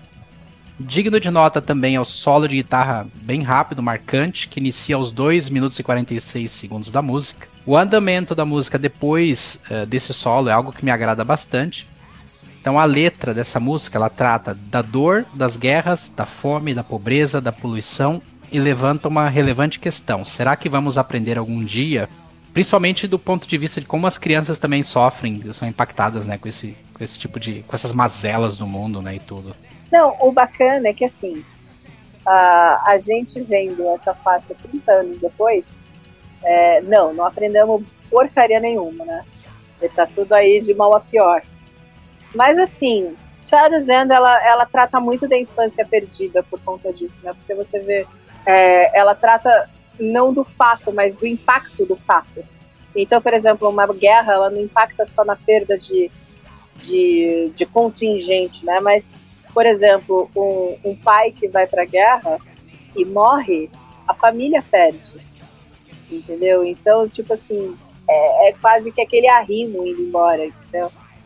Então, aí você vê o lance de poluição, como eles tratam uh, os impactos globais da época, uh, você vê as deformidades que vieram pós Chernobyl e uma porrada de coisa, o, os avanços é, é, tecnológicos, a quais custos, né, que eles falam muito. Então, é isso, são sempre os impactos negativos sobre, que eu, eu acho bacana.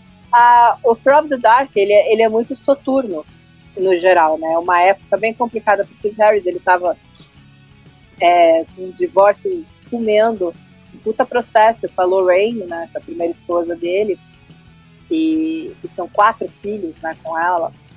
Então, assim, é, é uma mudança, e a gente sabe o quanto Steve Harris é família, ele preza por isso, você vê que todos os filhos estão sempre junto deles, ele está sempre apoiando e, e junto nos projetos, próprios dos, dos garotos e tal, é, você vê o quanto ele vibra ficando com eles e há umas semanas atrás a, a mais velha, a Lauren, casou e num casamento super simples e ele tava alegrão no meio do casamento, você via as fotos dele, a, a boca tava o sorriso daqui a aqui, faltava uhum. um tanto de dente, mas tava daqui a aqui o sorriso. Ele mostrou os então, dentes finalmente, porque as últimas fotos a risada é tipo né?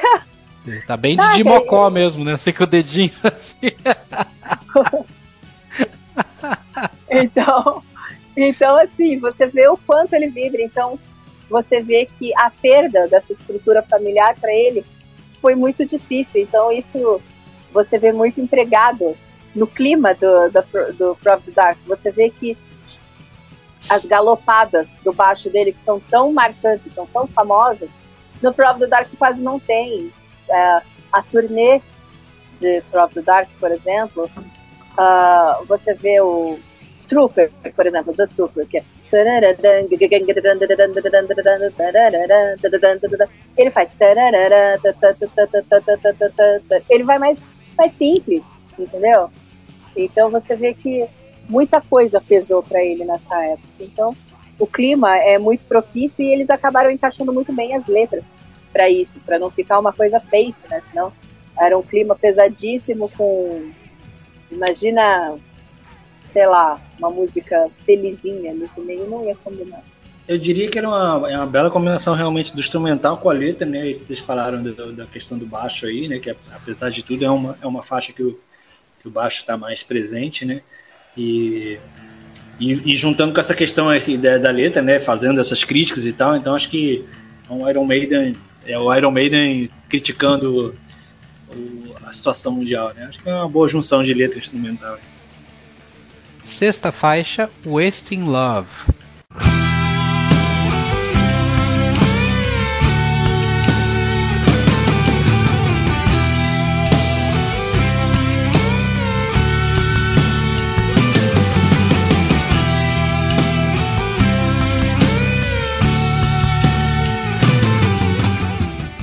Faixa de Bruce Dickinson e Yannick Gears. A balada do álbum. Balada com certificação ISO Iron Maiden, óbvio. Bonita, solo com melodia marcante, tão marcante que você já reconhece de imediato de qual música ela, ele pertence, sem pestanejar. Dedilhadinho lá melancólico, abre espaço para o Bruce interpretar sua letra, né, que fala sobre as pessoas que buscam preencher o vazio de suas vidas com relacionamentos que não valem a pena, apenas pelo prazer, e que no fim sobra somente a solidão. Eu lembro muito bem que em 92, quando essa música tocava em todas as rádios, né? De 89 até Transamérica. Não sei como é que foi em outros países, mas aqui no Brasil foi muito bem acolhida pelo público casual que não necessariamente era fã da banda, servindo até como porta de entrada para essas pessoas, né? Então, ela foi tocada em toda a turnê de divulgação e nunca mais desde então. Ah, eu faço votos para que ela não volte nunca mais pro site. Nossa. Olha, é aquilo que eu falo, eu respeito quem gosta. Para mim, eu falei sobre isso outro dia, há uns meses, há um pouco menos de dois meses, na verdade. Dando as devidas proporções, claro. Eu acho que uh, Waste and Love ela vem para atender um apelo comercial e só, entendeu? Só. Assim como eu falo que, para mim, a balada suprema do Kiss é, a Still Love, que para mim ela, ela não é, ela não, ela passa o, o grau de balada, que para mim ela é um hino, ela é um, é, cara, ela tem aquela coisa que cresce, é a dor de cotovelo, você sofre o Stanley cantando e você tudo que você quer é aquele grito, I still love, sabe, aquele, eu vou arrastar meu chifre no chão e vai sair faísca, sabe, é isso. É, é um hino, você espera todo mundo gritar. Eu, eu, eu lembro que eu, eu, sempre comparei ela com Still Loving You, do, do Scorpions, porque é aquela mesma vontade de gritar alguma coisa que te remeta a um Eu Te Amo.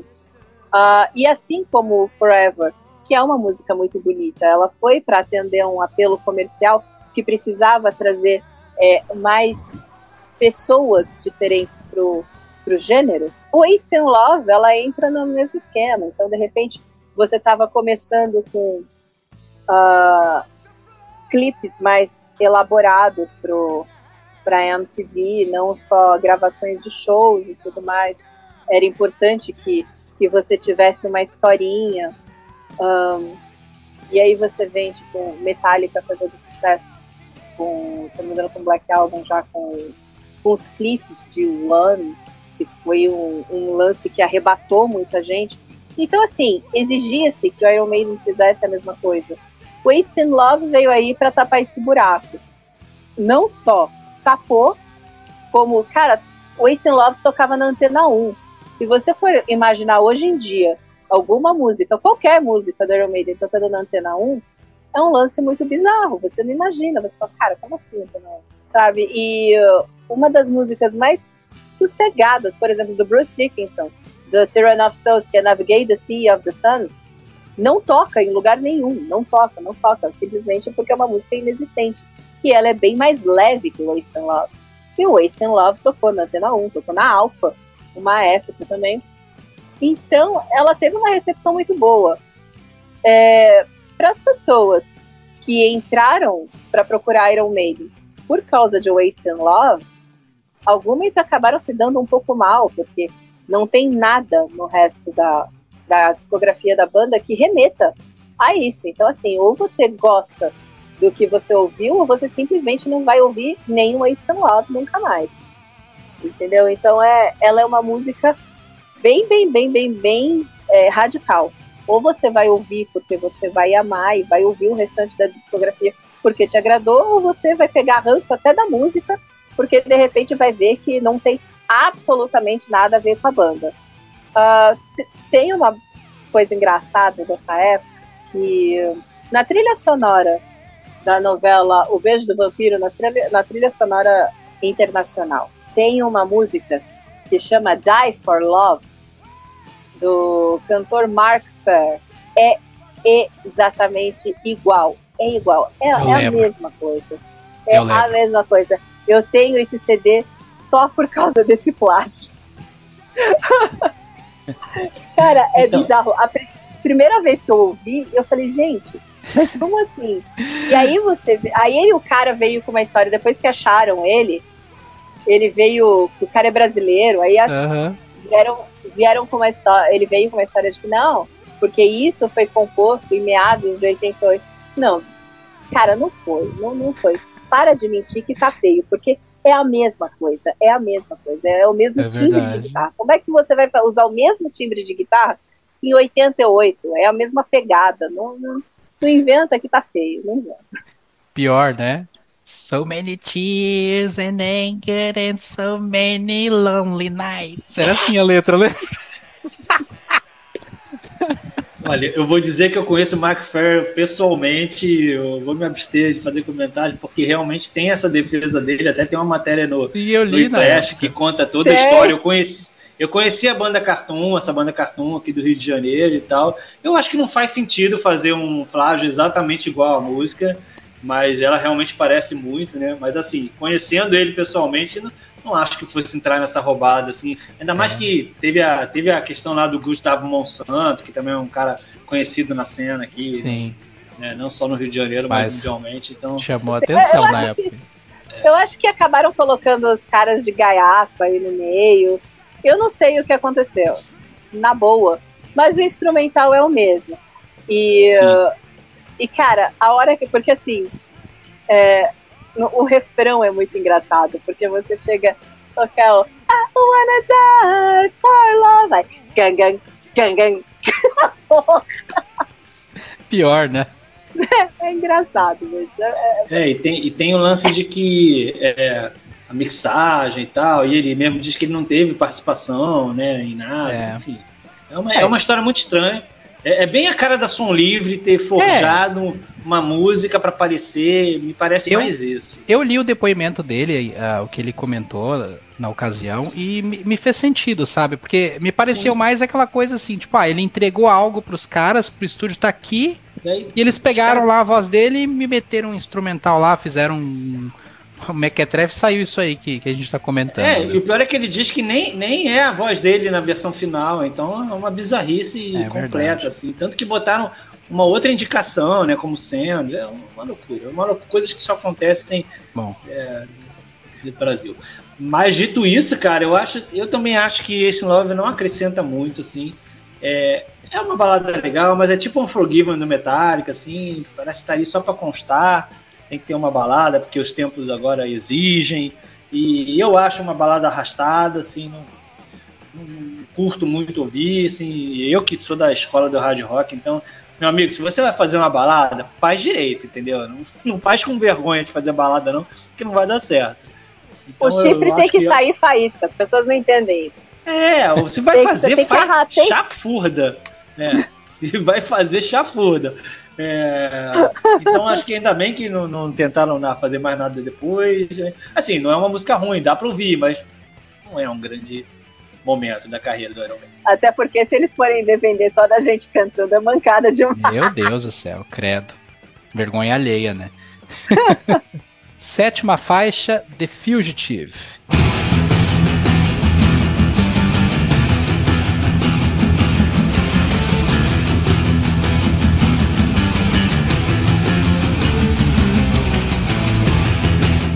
Faixa de Steve Harris. Eu sempre achei que o instrumental dessa faixa, principalmente o início, ele consegue passar a, a mensagem do tema sem que o Bruce precisasse cantar uma nota nela. Então a marcação inicial, que poderia servir de trilha para a sensação de medo, adrenalina e perigo de alguém que, tá, que esteja fugindo. Tá? Então outro destaque no instrumental dela que me agrada muito é exatamente aos 3 minutos e 7 segundos, onde o teclado de fundo consegue criar uma atmosfera bem interessante para a música. De novo, criando um ambiente para trilha de uma pessoa em fuga. Aos 3 minutos e 51 segundos, o Steve faz um solo bem foda no baixo dele. E um detalhe que vejo poucas pessoas comentarem sobre esse som. The Fugitive é baseada na série de TV do mesmo nome, que foi transmitida de 63 a 67. O seriado trata do cirurgião Dr. Kimball, que é acusado e preso injustamente por matar sua esposa. Enquanto é transportado em um trem, este descarrilha e ele consegue escapar. Agora ele terá que fugir da polícia para descobrir quem foi o real assassino. Então, Amanda, tu diz para mim, por favor, a sua opinião. Por que, que essa música é tão perfeita? Comenta aí para mim. então, vamos passar pro Carlos tentar responder. Pô, ferrou. Eu só, eu só vou dizer que é, teve o filme também com o Harrison Ford, né? O Sim. E que é uma boa historinha essa música, assim. Então, o Fugitive como tema principal é, é aquilo lá. Então, Steve Harris, ele curte esse lance de assistir TV e depois ir fazer a música, né? Você tem aí The Prisoner e Back in the Village, que são musiquinhas irmãs, né? São uma é continuação da outra, baseada naquele seriado Prisoner também da, da década de 60, tanto que a intro da música é um, um diálogo próprio do seriado que eles pediram autorização para usar e tiveram, foi, foi concedida essa permissão. Children of the Damned, que é baseada no segundo filme da profecia. Então, assim, Steve Harris sempre, ele sempre tem esse tipo de inspiração, ele, ele curte muito. Tem To Tell My Land, né, que é baseado no Duna, só que aí, no caso, no início, é, foi mais com o livro do que com o filme, que é, assim, tipo, o pai do Star Wars, né, Bom, eu não gosto nem do pai nem do filho, então complica para mim, nesse caso. O... Então, assim, Fugitive tem diversas referências em outros filmes, então ele, ele é um, uma história muito marcante. Eu, particularmente, não é das minhas favoritas do disco. Eu acho uma música boa. A gente ainda vai chegar na pior. Mas assim, para mim ela não é das faixas mais inspiradas do, do disco ou da carreira em si. Carlos, quer adicionar alguma coisa? Tu já. Oitava faixa, Chains of Misery.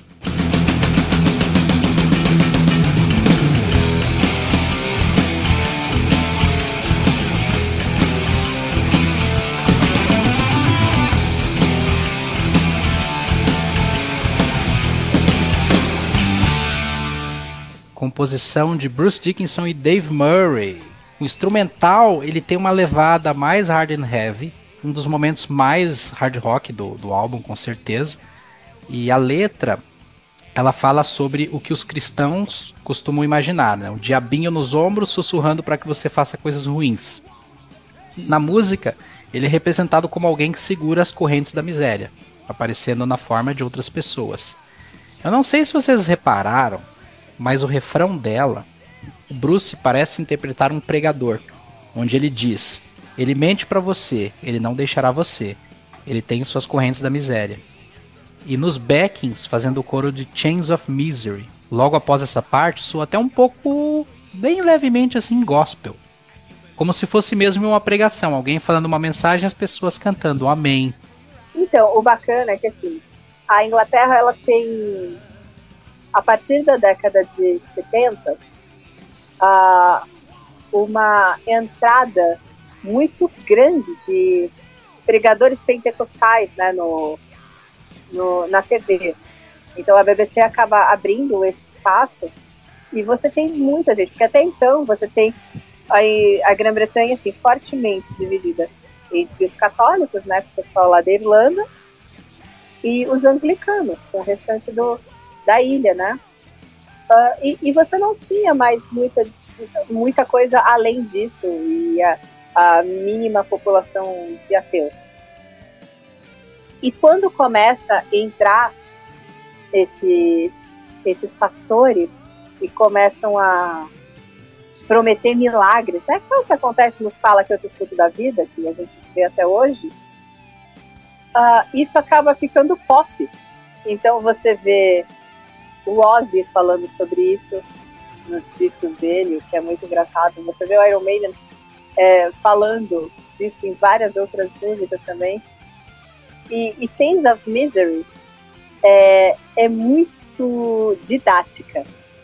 Ela é muito didática. Porque é engraçado que é uma música que passa o tempo todo querendo te convencer, entendeu? Que no fim das contas é, você pode dar ouvidos, mas a escolha não está tanto na tua mão. Entendeu? Então eu acho barato, porque o que esses pastores fazem, na verdade, é tentar eximir a culpa de você ser uma besta, colocando a culpa no diabo, né? Que o diabo tem umas costas largas pra caramba. Então, cara, eu acho fantástica. Essa letra é sarcástica, ela é irônica. O, o ritmo instrumental dela, você consegue sentir essa displicência sarcástica. Eu acho fantástica. Eu acho uma puta música. É uma música que no começo você, ela não promete grandes coisas, mas acho que valia muito mais a pena eles terem é, continuado com ela. Chains of Misery eu acho bacana ela no Fear of the Dark, embora eu acho que ela combine muito mais com No Prayer. Muito mais. Ela ali do lado de Fate Warning ficaria linda. É muito legal ver vocês falando assim da letra, porque eu confesso que não tinha reparado muito bem todas essas nuances assim. Eu só acho que ela realmente tem. O Dixon tá cantando pra caramba. E, pô, é um, é um, bom, um bom ritmo, um bom hard rock. Então, assim, ela é uma música que me agrada. Mas saber desse, desses meandros aí me deu até uma. me fez ela até crescer mais na minha, no meu gosto todo álbum assim, Carlos. Ele é assim. Vai ver que se der a devida oportunidade, ele vai crescer muito no seu conceito. Você que tá ouvindo errado, né? É você que tá ouvindo errado. O álbum não é ruim, não. Nona faixa, The Apparition. Now I'm here, can you see me?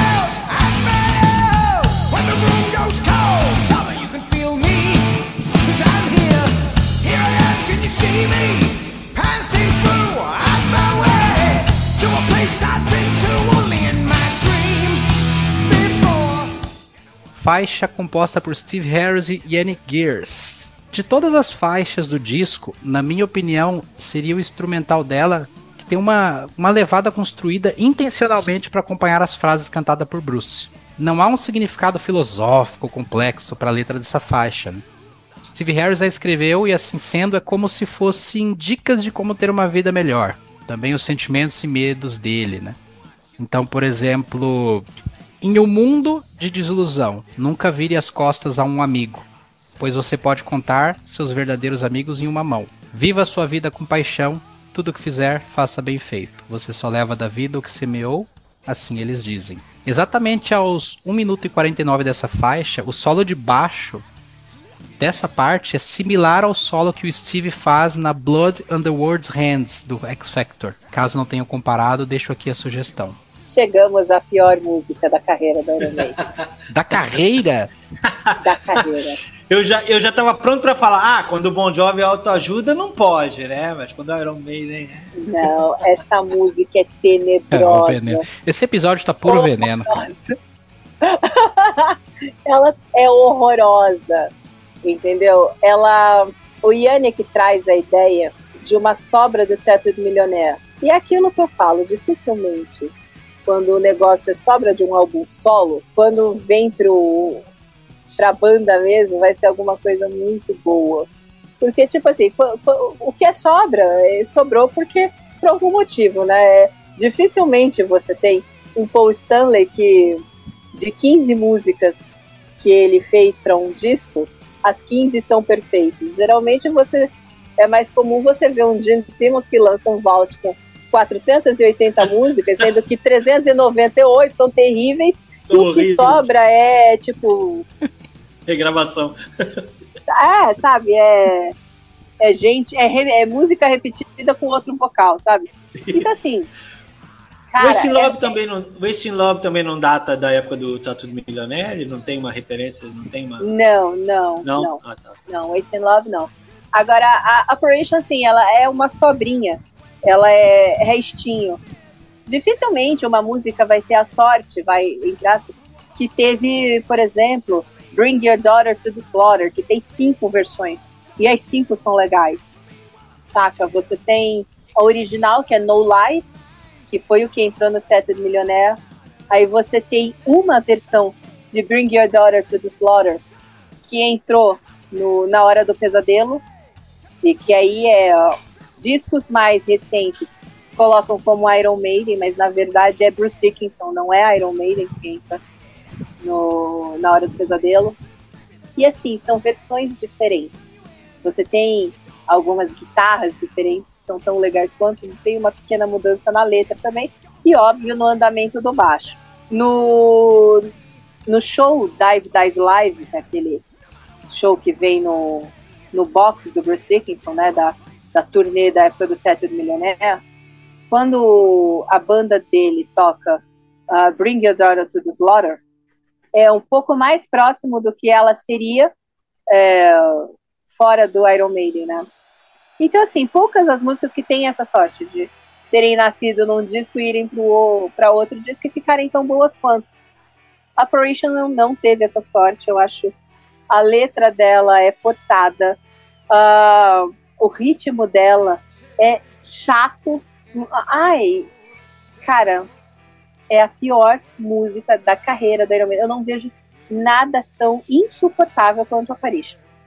E assim, é uma galera que pensa isso também. Então, graças a Deus, ninguém vai me bater tanto por causa disso. Cara, também é uma música que não me diz muita coisa, não. Assim, é, acho que tá ali, mas também não, não, não, é um grande destaque, não. O William não quer nem falar mais comigo agora.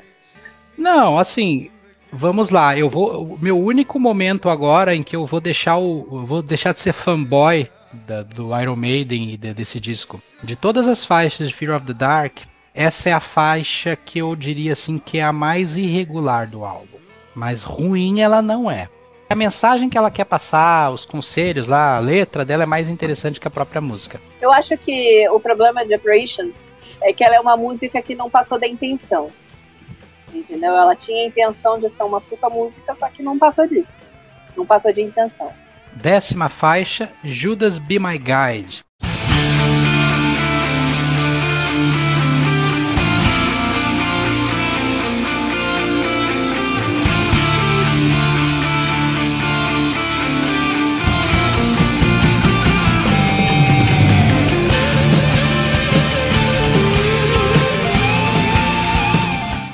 Composição de Bruce Dickinson e Dave Murray. Em minha humilde opinião, essa é a faixa mais subestimada da história do Iron Maiden, que certamente deveria ter um pouco mais de evidência e consideração por parte até da banda. Eu vejo ela mais querida entre os fãs da banda, não o fã casual do Maiden, mas sim os que já têm os discos na ponta da língua.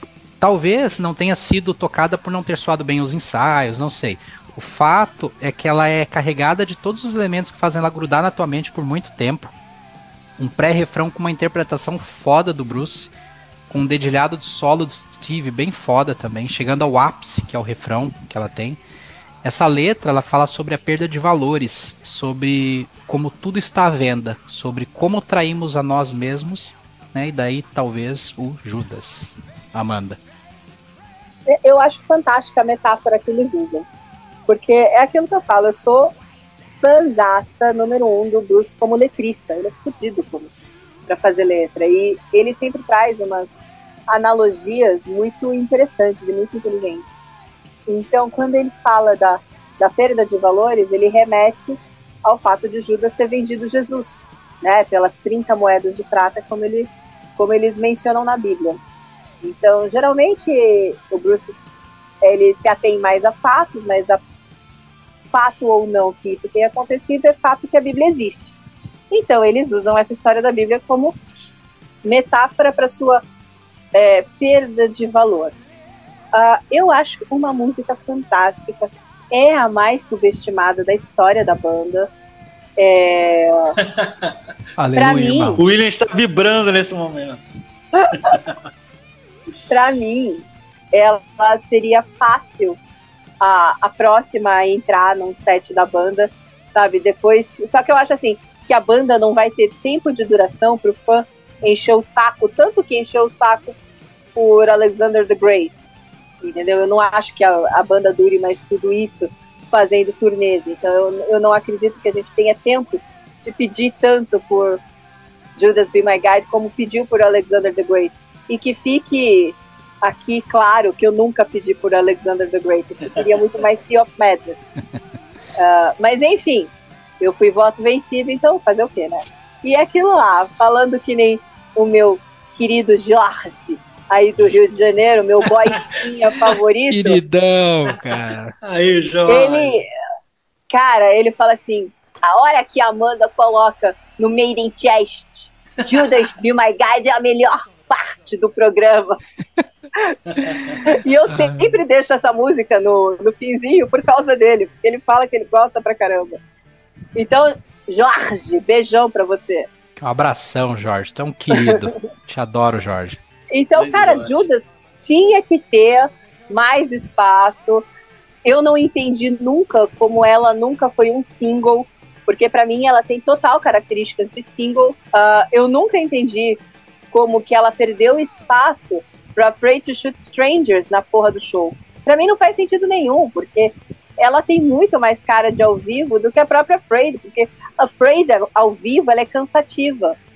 Ela é cansativa demais, porque, por exemplo, ela chega a ser mais longa que Revelations numa época que a gente não estava acostumado a música de 15 minutos e, e 4 de introdução, como é o, a situação dos fãs de Maiden hoje em dia, né?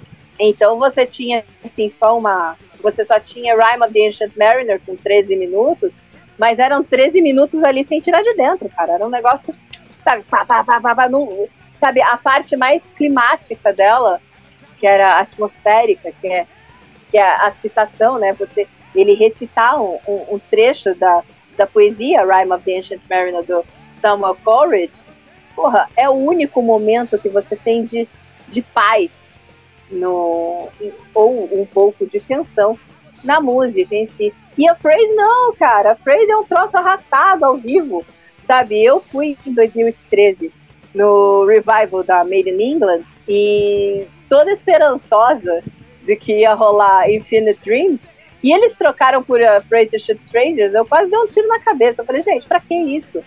Tipo, Afraid tem que ter um momento dela, mas tirar Infinite Dreams é pra, sabe, rasgar a bunda, assim, pelo amor de Deus. Cara, grande faixa, grande faixa. Eu tô me sentindo até bem, porque eu me considero um fã ocasional, casual, como o William falou, e eu gosto pra caramba dessa faixa. Eu acho realmente que ela é uma, uma joia perdida. Pô, é, combina naquele refrão que é muito legal uma grande faixa que anima e que tá, tá à altura da, dos hits aí do, do Fear of the Dark. É, essa altura do campeonato aqui, os ouvintes têm que saber que eu fiz um pix para eles aí, começarem a falar bem do disco, tá, tá difícil.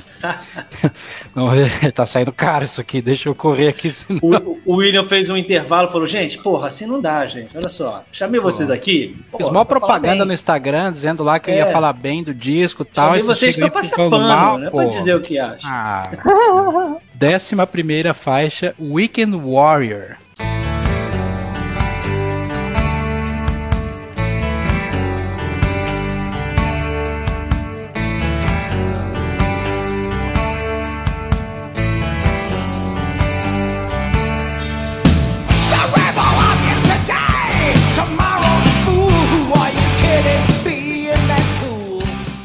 Faixa de Steve Harris e Yannick Gears. Faixa que já começa a dar o tom de encerramento do disco, com um dedilhado bem calmo de início, que dá passagem a um hard rock bem a la CDC. Todo mundo sabe da paixão que o Steve Harris tem por futebol, e, e essa faixa ela fala sobre hooligans, em português, vândalos, os guerreiros do final de semana, que passam a semana toda em suas vidinhas e depois vão para torcer por seus times ou torcer para suas torcidas e arrumam confusão. Ah, musicalmente falando, eu acho que ela é fraca, mas assim, é uma música que eu gosto. Eu gosto, não tenho nada muito a mais sobre ela. O que é interessante é que, assim, a, a faixa não é só por conta do, do gosto dos Steve Harris por futebol, pelo, por torcer, né? Porque os Hammers são bem são bem aflorados, né? Eles são bem torcedores mesmo, o pessoal da torcida do West Uh, a treta é que no começo dos anos 90, até mais ou menos a metade dos anos 90, tava tendo muita, muita, muita encrenca com o pessoal de torcida. Então, o Manchester estava sempre na, nas primeiras páginas porque alguém tinha matado alguém de outra torcida. E era sempre a galera do Manchester que estava que tava ali, do United, né? Porque tem o City também. Então era sempre a galera do United que estava lá envolvida nessas merdas todas. Assim. Então acabou culminando no Steve Harris fazer uma letra também sobre isso. Uh, meio como uma, uma crítica, tipo assim, porra, você passa a semana inteira sendo medíocre e vai querer despontar agora sendo, sabe, um guerreiro. Você não é um guerreiro, você é um coitado, então não precisa disso. Seu time não precisa disso, precisa da sua torcida. E não de você fazer cagada aí na rua, entendeu? Que é mais ou menos o que a gente falaria até hoje, né? Porque você não precisa. Ninguém é inimigo de ninguém. Né? É, só torce para outro time. Exato. É, como, a, como música ela não me chama tanta atenção, mas que bom que o Steve Harris, como um fã de futebol, compôs uma música assim, né? Porque eu nem gosto muito de futebol e uma das coisas que mais me, me afastam é essa, essa irracionalidade, né? Dessas brigas, dessas mortes, dessas confusões, que para mim é, mostra o que existe de pior no ser humano. então, que bom que o Iron Maiden fez uma música nesse sentido. Vamos então lá para a 12 segunda faixa, Fear of the Dark.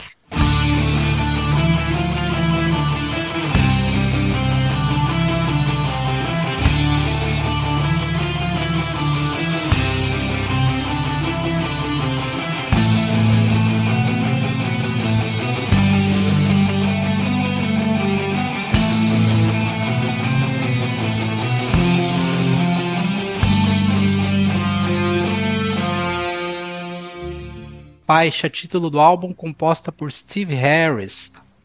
Bom, você pode falar o que quiser sobre essa faixa, mas ela ainda é a porta de entrada para muitos jovens a esse universo do Iron Maiden. Desde que foi lançada, sempre foi uma faixa que criou uma interação bem calorosa entre banda e público. O instrumental dessa faixa, para mim, é simplesmente impecável. Eu costumo dizer, e até já fiz menção disso aqui nesse faixa-faixa, mais atrás, que ela tem um instrumental que consegue traduzir exatamente o sentimento ou significado da letra, né? Que é o caso dessa aqui. Essa faixa ela, ela, é onipresente em todo e qualquer show da banda, seja até mesmo show temático de uma fase prévia ao lançamento dessa faixa, que é o, acaba sendo motivo de indignação de muitos fãs da banda. Essa música ela fala sobre nictofobia, que é o nome científico para medo do escuro ou da noite.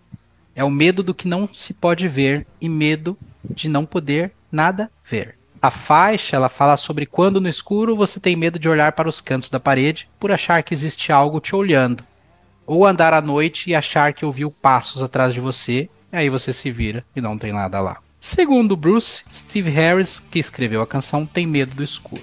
Então, eu fico pensando assim que se Fear of the Dark fosse escrita hoje aqui no Brasil, ela teria a ver com dois caras numa moto. Porque olhar para trás e ver dois caras numa moto é pior do que qualquer coisa. então, assim, cara, você sabe o que eu acho engraçado de Drop Dark? Que hoje, quando eu escuto a versão de estúdio, ela me causa mais impacto. Porque eu acho que ao vivo eu já escutei tanto de todos os shows que eu fui, ou de todos os shows que eu tenho em disco e tal que quando eu ouço ela de estúdio, se eu tô, às vezes, ouvindo rádio, que eu ouço bastante rádio ainda, uh, se eu tô ouvindo rádio e ela toca, eu tomo um susto, falo, ela me soa diferente. É engraçado isso, porque eu acho que, se eu for ver, eu já ouvi muito mais ao vivo do que a versão original de estúdio. Uh, o que eu acho fantástico é justamente todo mundo reclamar dela. Tem que tirar, tem que não sei o que, e todo mundo se emociona todo mundo canta o. Todo mundo acende ou o isqueiro ou hoje a lanterna do celular.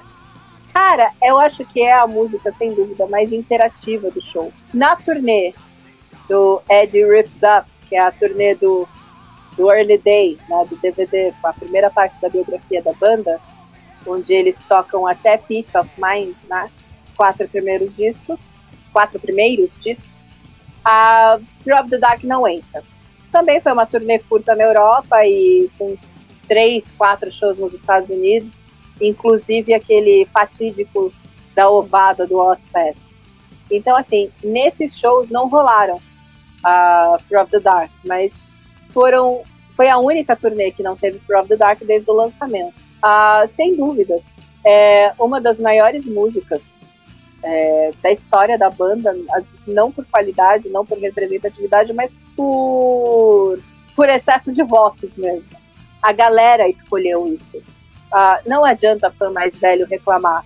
Ela é importante. É importante para a galera, para o pessoal mais novo. É bacana isso que o Iron Maiden está fazendo, de trazer músicas mais antigas, músicas que os, que os velhos estão pedindo, porque no fim das contas são eles que compram os discos. Uh, uma tiragem de disco na década de 80 era de 100, 300 mil cópias, a primeira tiragem. Hoje em dia, a tiragem de um disco, a primeira tiragem é de 10 mil para o mundo todo. Então, assim, todos esses discos, eles são direcionados hoje em dia para colecionadores. Porque a galera mais nova ouve Spotify. Entendeu? Então, não adianta falar que, ah, aquela criança de 13 anos vai comprar um disco. É uma e um. Como diria meu amigo de infância Bill Bailey, é one in a million. É um em um milhão que vai comprar isso. Entendeu? Então, é, são os mais os adultos mesmo, são mais os mais velhos. Eu me incluo nesse, nesse meio. Eu ainda compro. Eu, para mim, se eu falo que é, eu preciso de todos os discos, são os discos físicos. Eu gosto daquele ritual de tirar o disco da prateleira e ir lá colocar no som para ouvir para mim é uma coisa que eu não. Se eu tô com o Spotify, eu tô fazendo mil coisas. Se eu tô ouvindo eu vou parar para ouvir. Entendeu? Então eu acho que o pessoal mais novo não tem mais esse tempo para esse ritual, porque eles são eles são multimídia, eles estão fazendo sempre 15, 20 mil coisas ao mesmo tempo. Eles não ainda não conseguem tirar esse tempo para cada coisa. A gente já veio acostumado disso, de tipo, um passo de cada vez, uma coisa de cada vez. E não que a gente não seja multitarefa, mas para certas coisas a gente ainda prefere fazer uma coisa de cada vez. Eu prefiro dessa forma. Eu ouço Spotify quando eu tô, tô correndo, quando eu tô caminhando, ou quando eu tô cozinhando, ou quando eu tô lavando roupa, eu posso fazer isso. Estou ouvindo rádio, qualquer coisa desse tipo. Quando eu tô trabalhando, eu não deveria, mas eu faço. Uhum. É, mas agora, para ouvir mesmo disco, tipo, putz, ó, tem que ouvir, principalmente para fazer o Made in Chess. Eu tenho que ouvir tudo, porque tudo acontece num show. E, e, e tudo, e eu não posso deixar que nada me pegue de surpresa, porque, óbvio, eu, eu acredito que ninguém acha que tudo que eu faço no Made in Chess são coisas que eu já sei de velha. Não. Tem coisa que eu vou lá, que eu pesquiso, que eu tenho que lembrar de certas coisas. Não são todos os shows que eu já ouvi, embora eu adoraria ter tido essa oportunidade de ouvir todos. Uh, esse último mesmo, do Bruce Dickinson, eu queria ter feito, a primeira intenção era fazer sobre o show do Brasil, né, o show de São Paulo no Olímpia. Mas os registros são muito ruins. Então, assim, a última música que eu toquei, que foi Saba Bloody Saba, foi do Olímpia, do dia 14 de março. Então, assim, aquela uma música só para esse registro histórico, tudo bem, mas um show inteiro às vezes é cansativo. Uh, o meu quinto episódio, acho que sexto, sétimo episódio do Made in Chest foi sobre o show de 80 que o Maiden abriu para o Kiss na turnê europeia. Uh, eu passei um, um bootleg que eu tenho, que assim, o áudio dele é muito ruim. Ele é muito ruim. Ele é assim, ó, tanto que eu abro o episódio falando assim, gente, isso é um registro histórico. Sintam-se honrados de ouvir isso, porque é história sendo passada aqui. Não vai estar tá com o áudio digitalizado como vocês estão acostumados hoje. Entendeu? Ele está bem complicado, mas assim, façam assim, estão se fazendo parte da história. Então foi isso. Para quem é fã, ficou, meu Deus. Para quem não é, falou, puta coisa ruim de ouvir. Entendeu? E aí fica uma coisa cansativa o Made in Chester ele tem que ser bem equilibrado, porque todo mundo ouve, todo tipo de galera ouve, então não dá para focar só em fã die hard, porque tem muita gente também que fala que é truzão, só que na hora de, de bater cabeça, levanta para bater cabeça em The Trooper.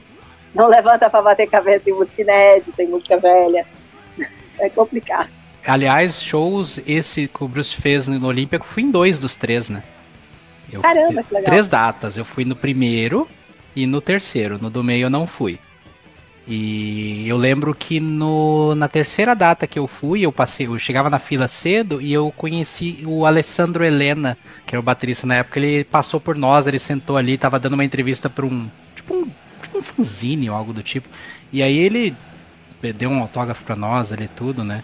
Ah, foi muito bom. Foi a primeira vez que eu vi o Bruce ao vivo eu nunca consegui assistir show ao vivo do Bruce, porque assim, as primeiras vezes que ele veio, eu era muito pequena. Eu encho o saco da minha mãe para ir em show desde 92, para o show do Prove do Dark, que meu primo foi e perguntou: tia, posso levar a Amanda? Porque ele falou assim: eu vou comprar meu ingresso hoje, se eu puder levar a Amanda, eu, eu compro de arquibancada e a gente vai. E a mãe, imagina, ela é muito pequena. Eu tinha acabado de fazer seis anos, eu já não ia, eu não ia cair, pô. Sim, Dava pra eu ter. Minha mãe, minha mãe não deixou. Aí, quando ele veio pra cá em 95, eu, mãe, vamos lá, pô, vem comigo, não sei o quê. Não, você tá louca, você vai ser pisoteada. Falei, porra, mãe, é no Olímpia. Você me levou pra ver o Sérgio Malandro lá. me levou pra ver a Xuxa. As crianças estavam muito mais desesperadas que, que a galera. Não, porque não sei o quê. Tá, tá, tá, tá, então, assim, eu atormento a minha mãe. Atormentava, né? Já faleceu já. Eu atormentava a minha mãe desde 92. O primeiro show que ela me deixou ir foi em 2001. eu tinha 14 anos. Uhum. Uh, eu atormentei ela para vir em 99 aqui no autódromo, no Kiss, porque a, a, o pai da minha amiga e minha amiga iam vir. Eles, eles vieram no show. E o pai da minha amiga foi em casa falar com a minha mãe: Olha, dona Flávia, se a senhora autorizar a Amanda, a gente leva. E eu me responsabilizo por ela e tudo mais. Eu vou levar a Juliana e não sei o quê, bababá. Minha mãe, imagina, no autódromo? Olha o tamanho dela. Ela vai se ela se perde na rua de casa, você acha? Minha mãe não deixou. E, cara, ela tinha um pouco de razão, porque em 2001, quando o show do Iron Maiden acabou, eu me perdi dela. Fui encontrar ela quase 9 horas da manhã do dia seguinte. Meu Deus. ela estava certa. Tudo mais um pouco já foi dito, eu só acho que não cansei dessa música, ao contrário de muitas pessoas. Acho que ela é necessária é uma boa canção. Ela tem vários momentos, ela promove o engajamento da galera. Concordo com a Amanda que a gente ouve ela tanto ao vivo e quando vai ouvir de estúdio até se surpreende, que ela é uma grande canção realmente. É, talvez eu ache a letra dela um pouquinho pueril, assim, do, a descrição das coisas e tal, mas às vezes parece que é um pouco um ponto de vista até de uma criança, né? De, de, de escuro mais de uma criança. Mas assim como os filmes de terror trashes, que são é, bobos, é, e ela fala um pouco assim, né? Tem um pouco a ver com o clima de filme de terror. Então acho que tá tudo bem e é uma música necessária. Acho interessante que ela feche o álbum, né? A música que dá título ao álbum e que acaba que foi o hit que sobreviveu principalmente desse álbum, né? Tá aí até hoje como um grande momento do, do show. Às vezes eu acho que é um pouco aquela coisa de tá na moda falar mal de Fear of the Dark, né? Tem muito isso por aí. Mas eu acho que ela é uma música muito boa e que bom que ela sobreviveu esse tempo todo. Bom, e só para finalizar aqui, né, só fazer uma pontuação. Bruce Dickinson, além de um excelente vocalista, é chovendo molhado, mas ele interpreta muito bem as letras que canta e eu acho que em Fear of the Dark ele consegue, independente do que vocês ou qualquer pessoa achem da música, mas a dramatização que ele, que ele coloca nessa música enquanto ele canta, ele interpreta aquelas letras, cara, é, é digno de nota, tira o chapéu. Concluindo aqui, o álbum, na minha opinião, é um disco consistente, maduro, bem composto, bem produzido, ótima capa, ótima performance da banda. Me remete a um período muito importante em relação à minha formação musical, minha formação, meu caráter musical. Eu não vou compará-lo a divindades musicais como The Number, Peace of Mind ou Power Slave, que são dignos de estar na coleção e no coração de qualquer fã de heavy metal que se preze, mas Fear, para este que vos fala, é muito importante e espero que este episódio aqui tenha feito jus a ele de alguma maneira, né? E aproveito então para agradecer você, Amanda, mais uma vez por agregar tanto esse podcast com seu conhecimento e nos tornar pessoas melhores pela sua simpatia, uma pessoa maravilhosa. Tudo bem que não saiu muito bem como eu esperava, né? Deu, deu umas espinafradinhas ali no, no, no disco, né? Uh, baita simpatia. Obrigado, Amanda, por tudo aí, mais uma vez, viu? E conto contigo para gravar os próximos, viu? Eu que agradeço o convite, mais uma vez. É, é muito bacana gravar fora de casa, né? Fora do meio de porque o Made in Chat ele já tem toda uma programação, né? Então, geralmente eu estou falando sozinha.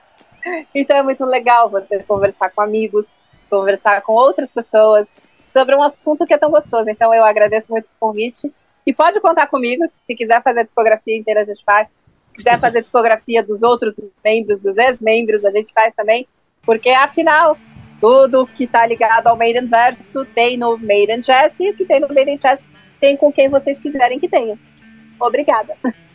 Show de bola. Obrigadão também, Carlos, aí. Obrigadão mesmo pela Tamo parceria. junto. Então tá, ouvintes. Passando a régua, fechando a conta e fui!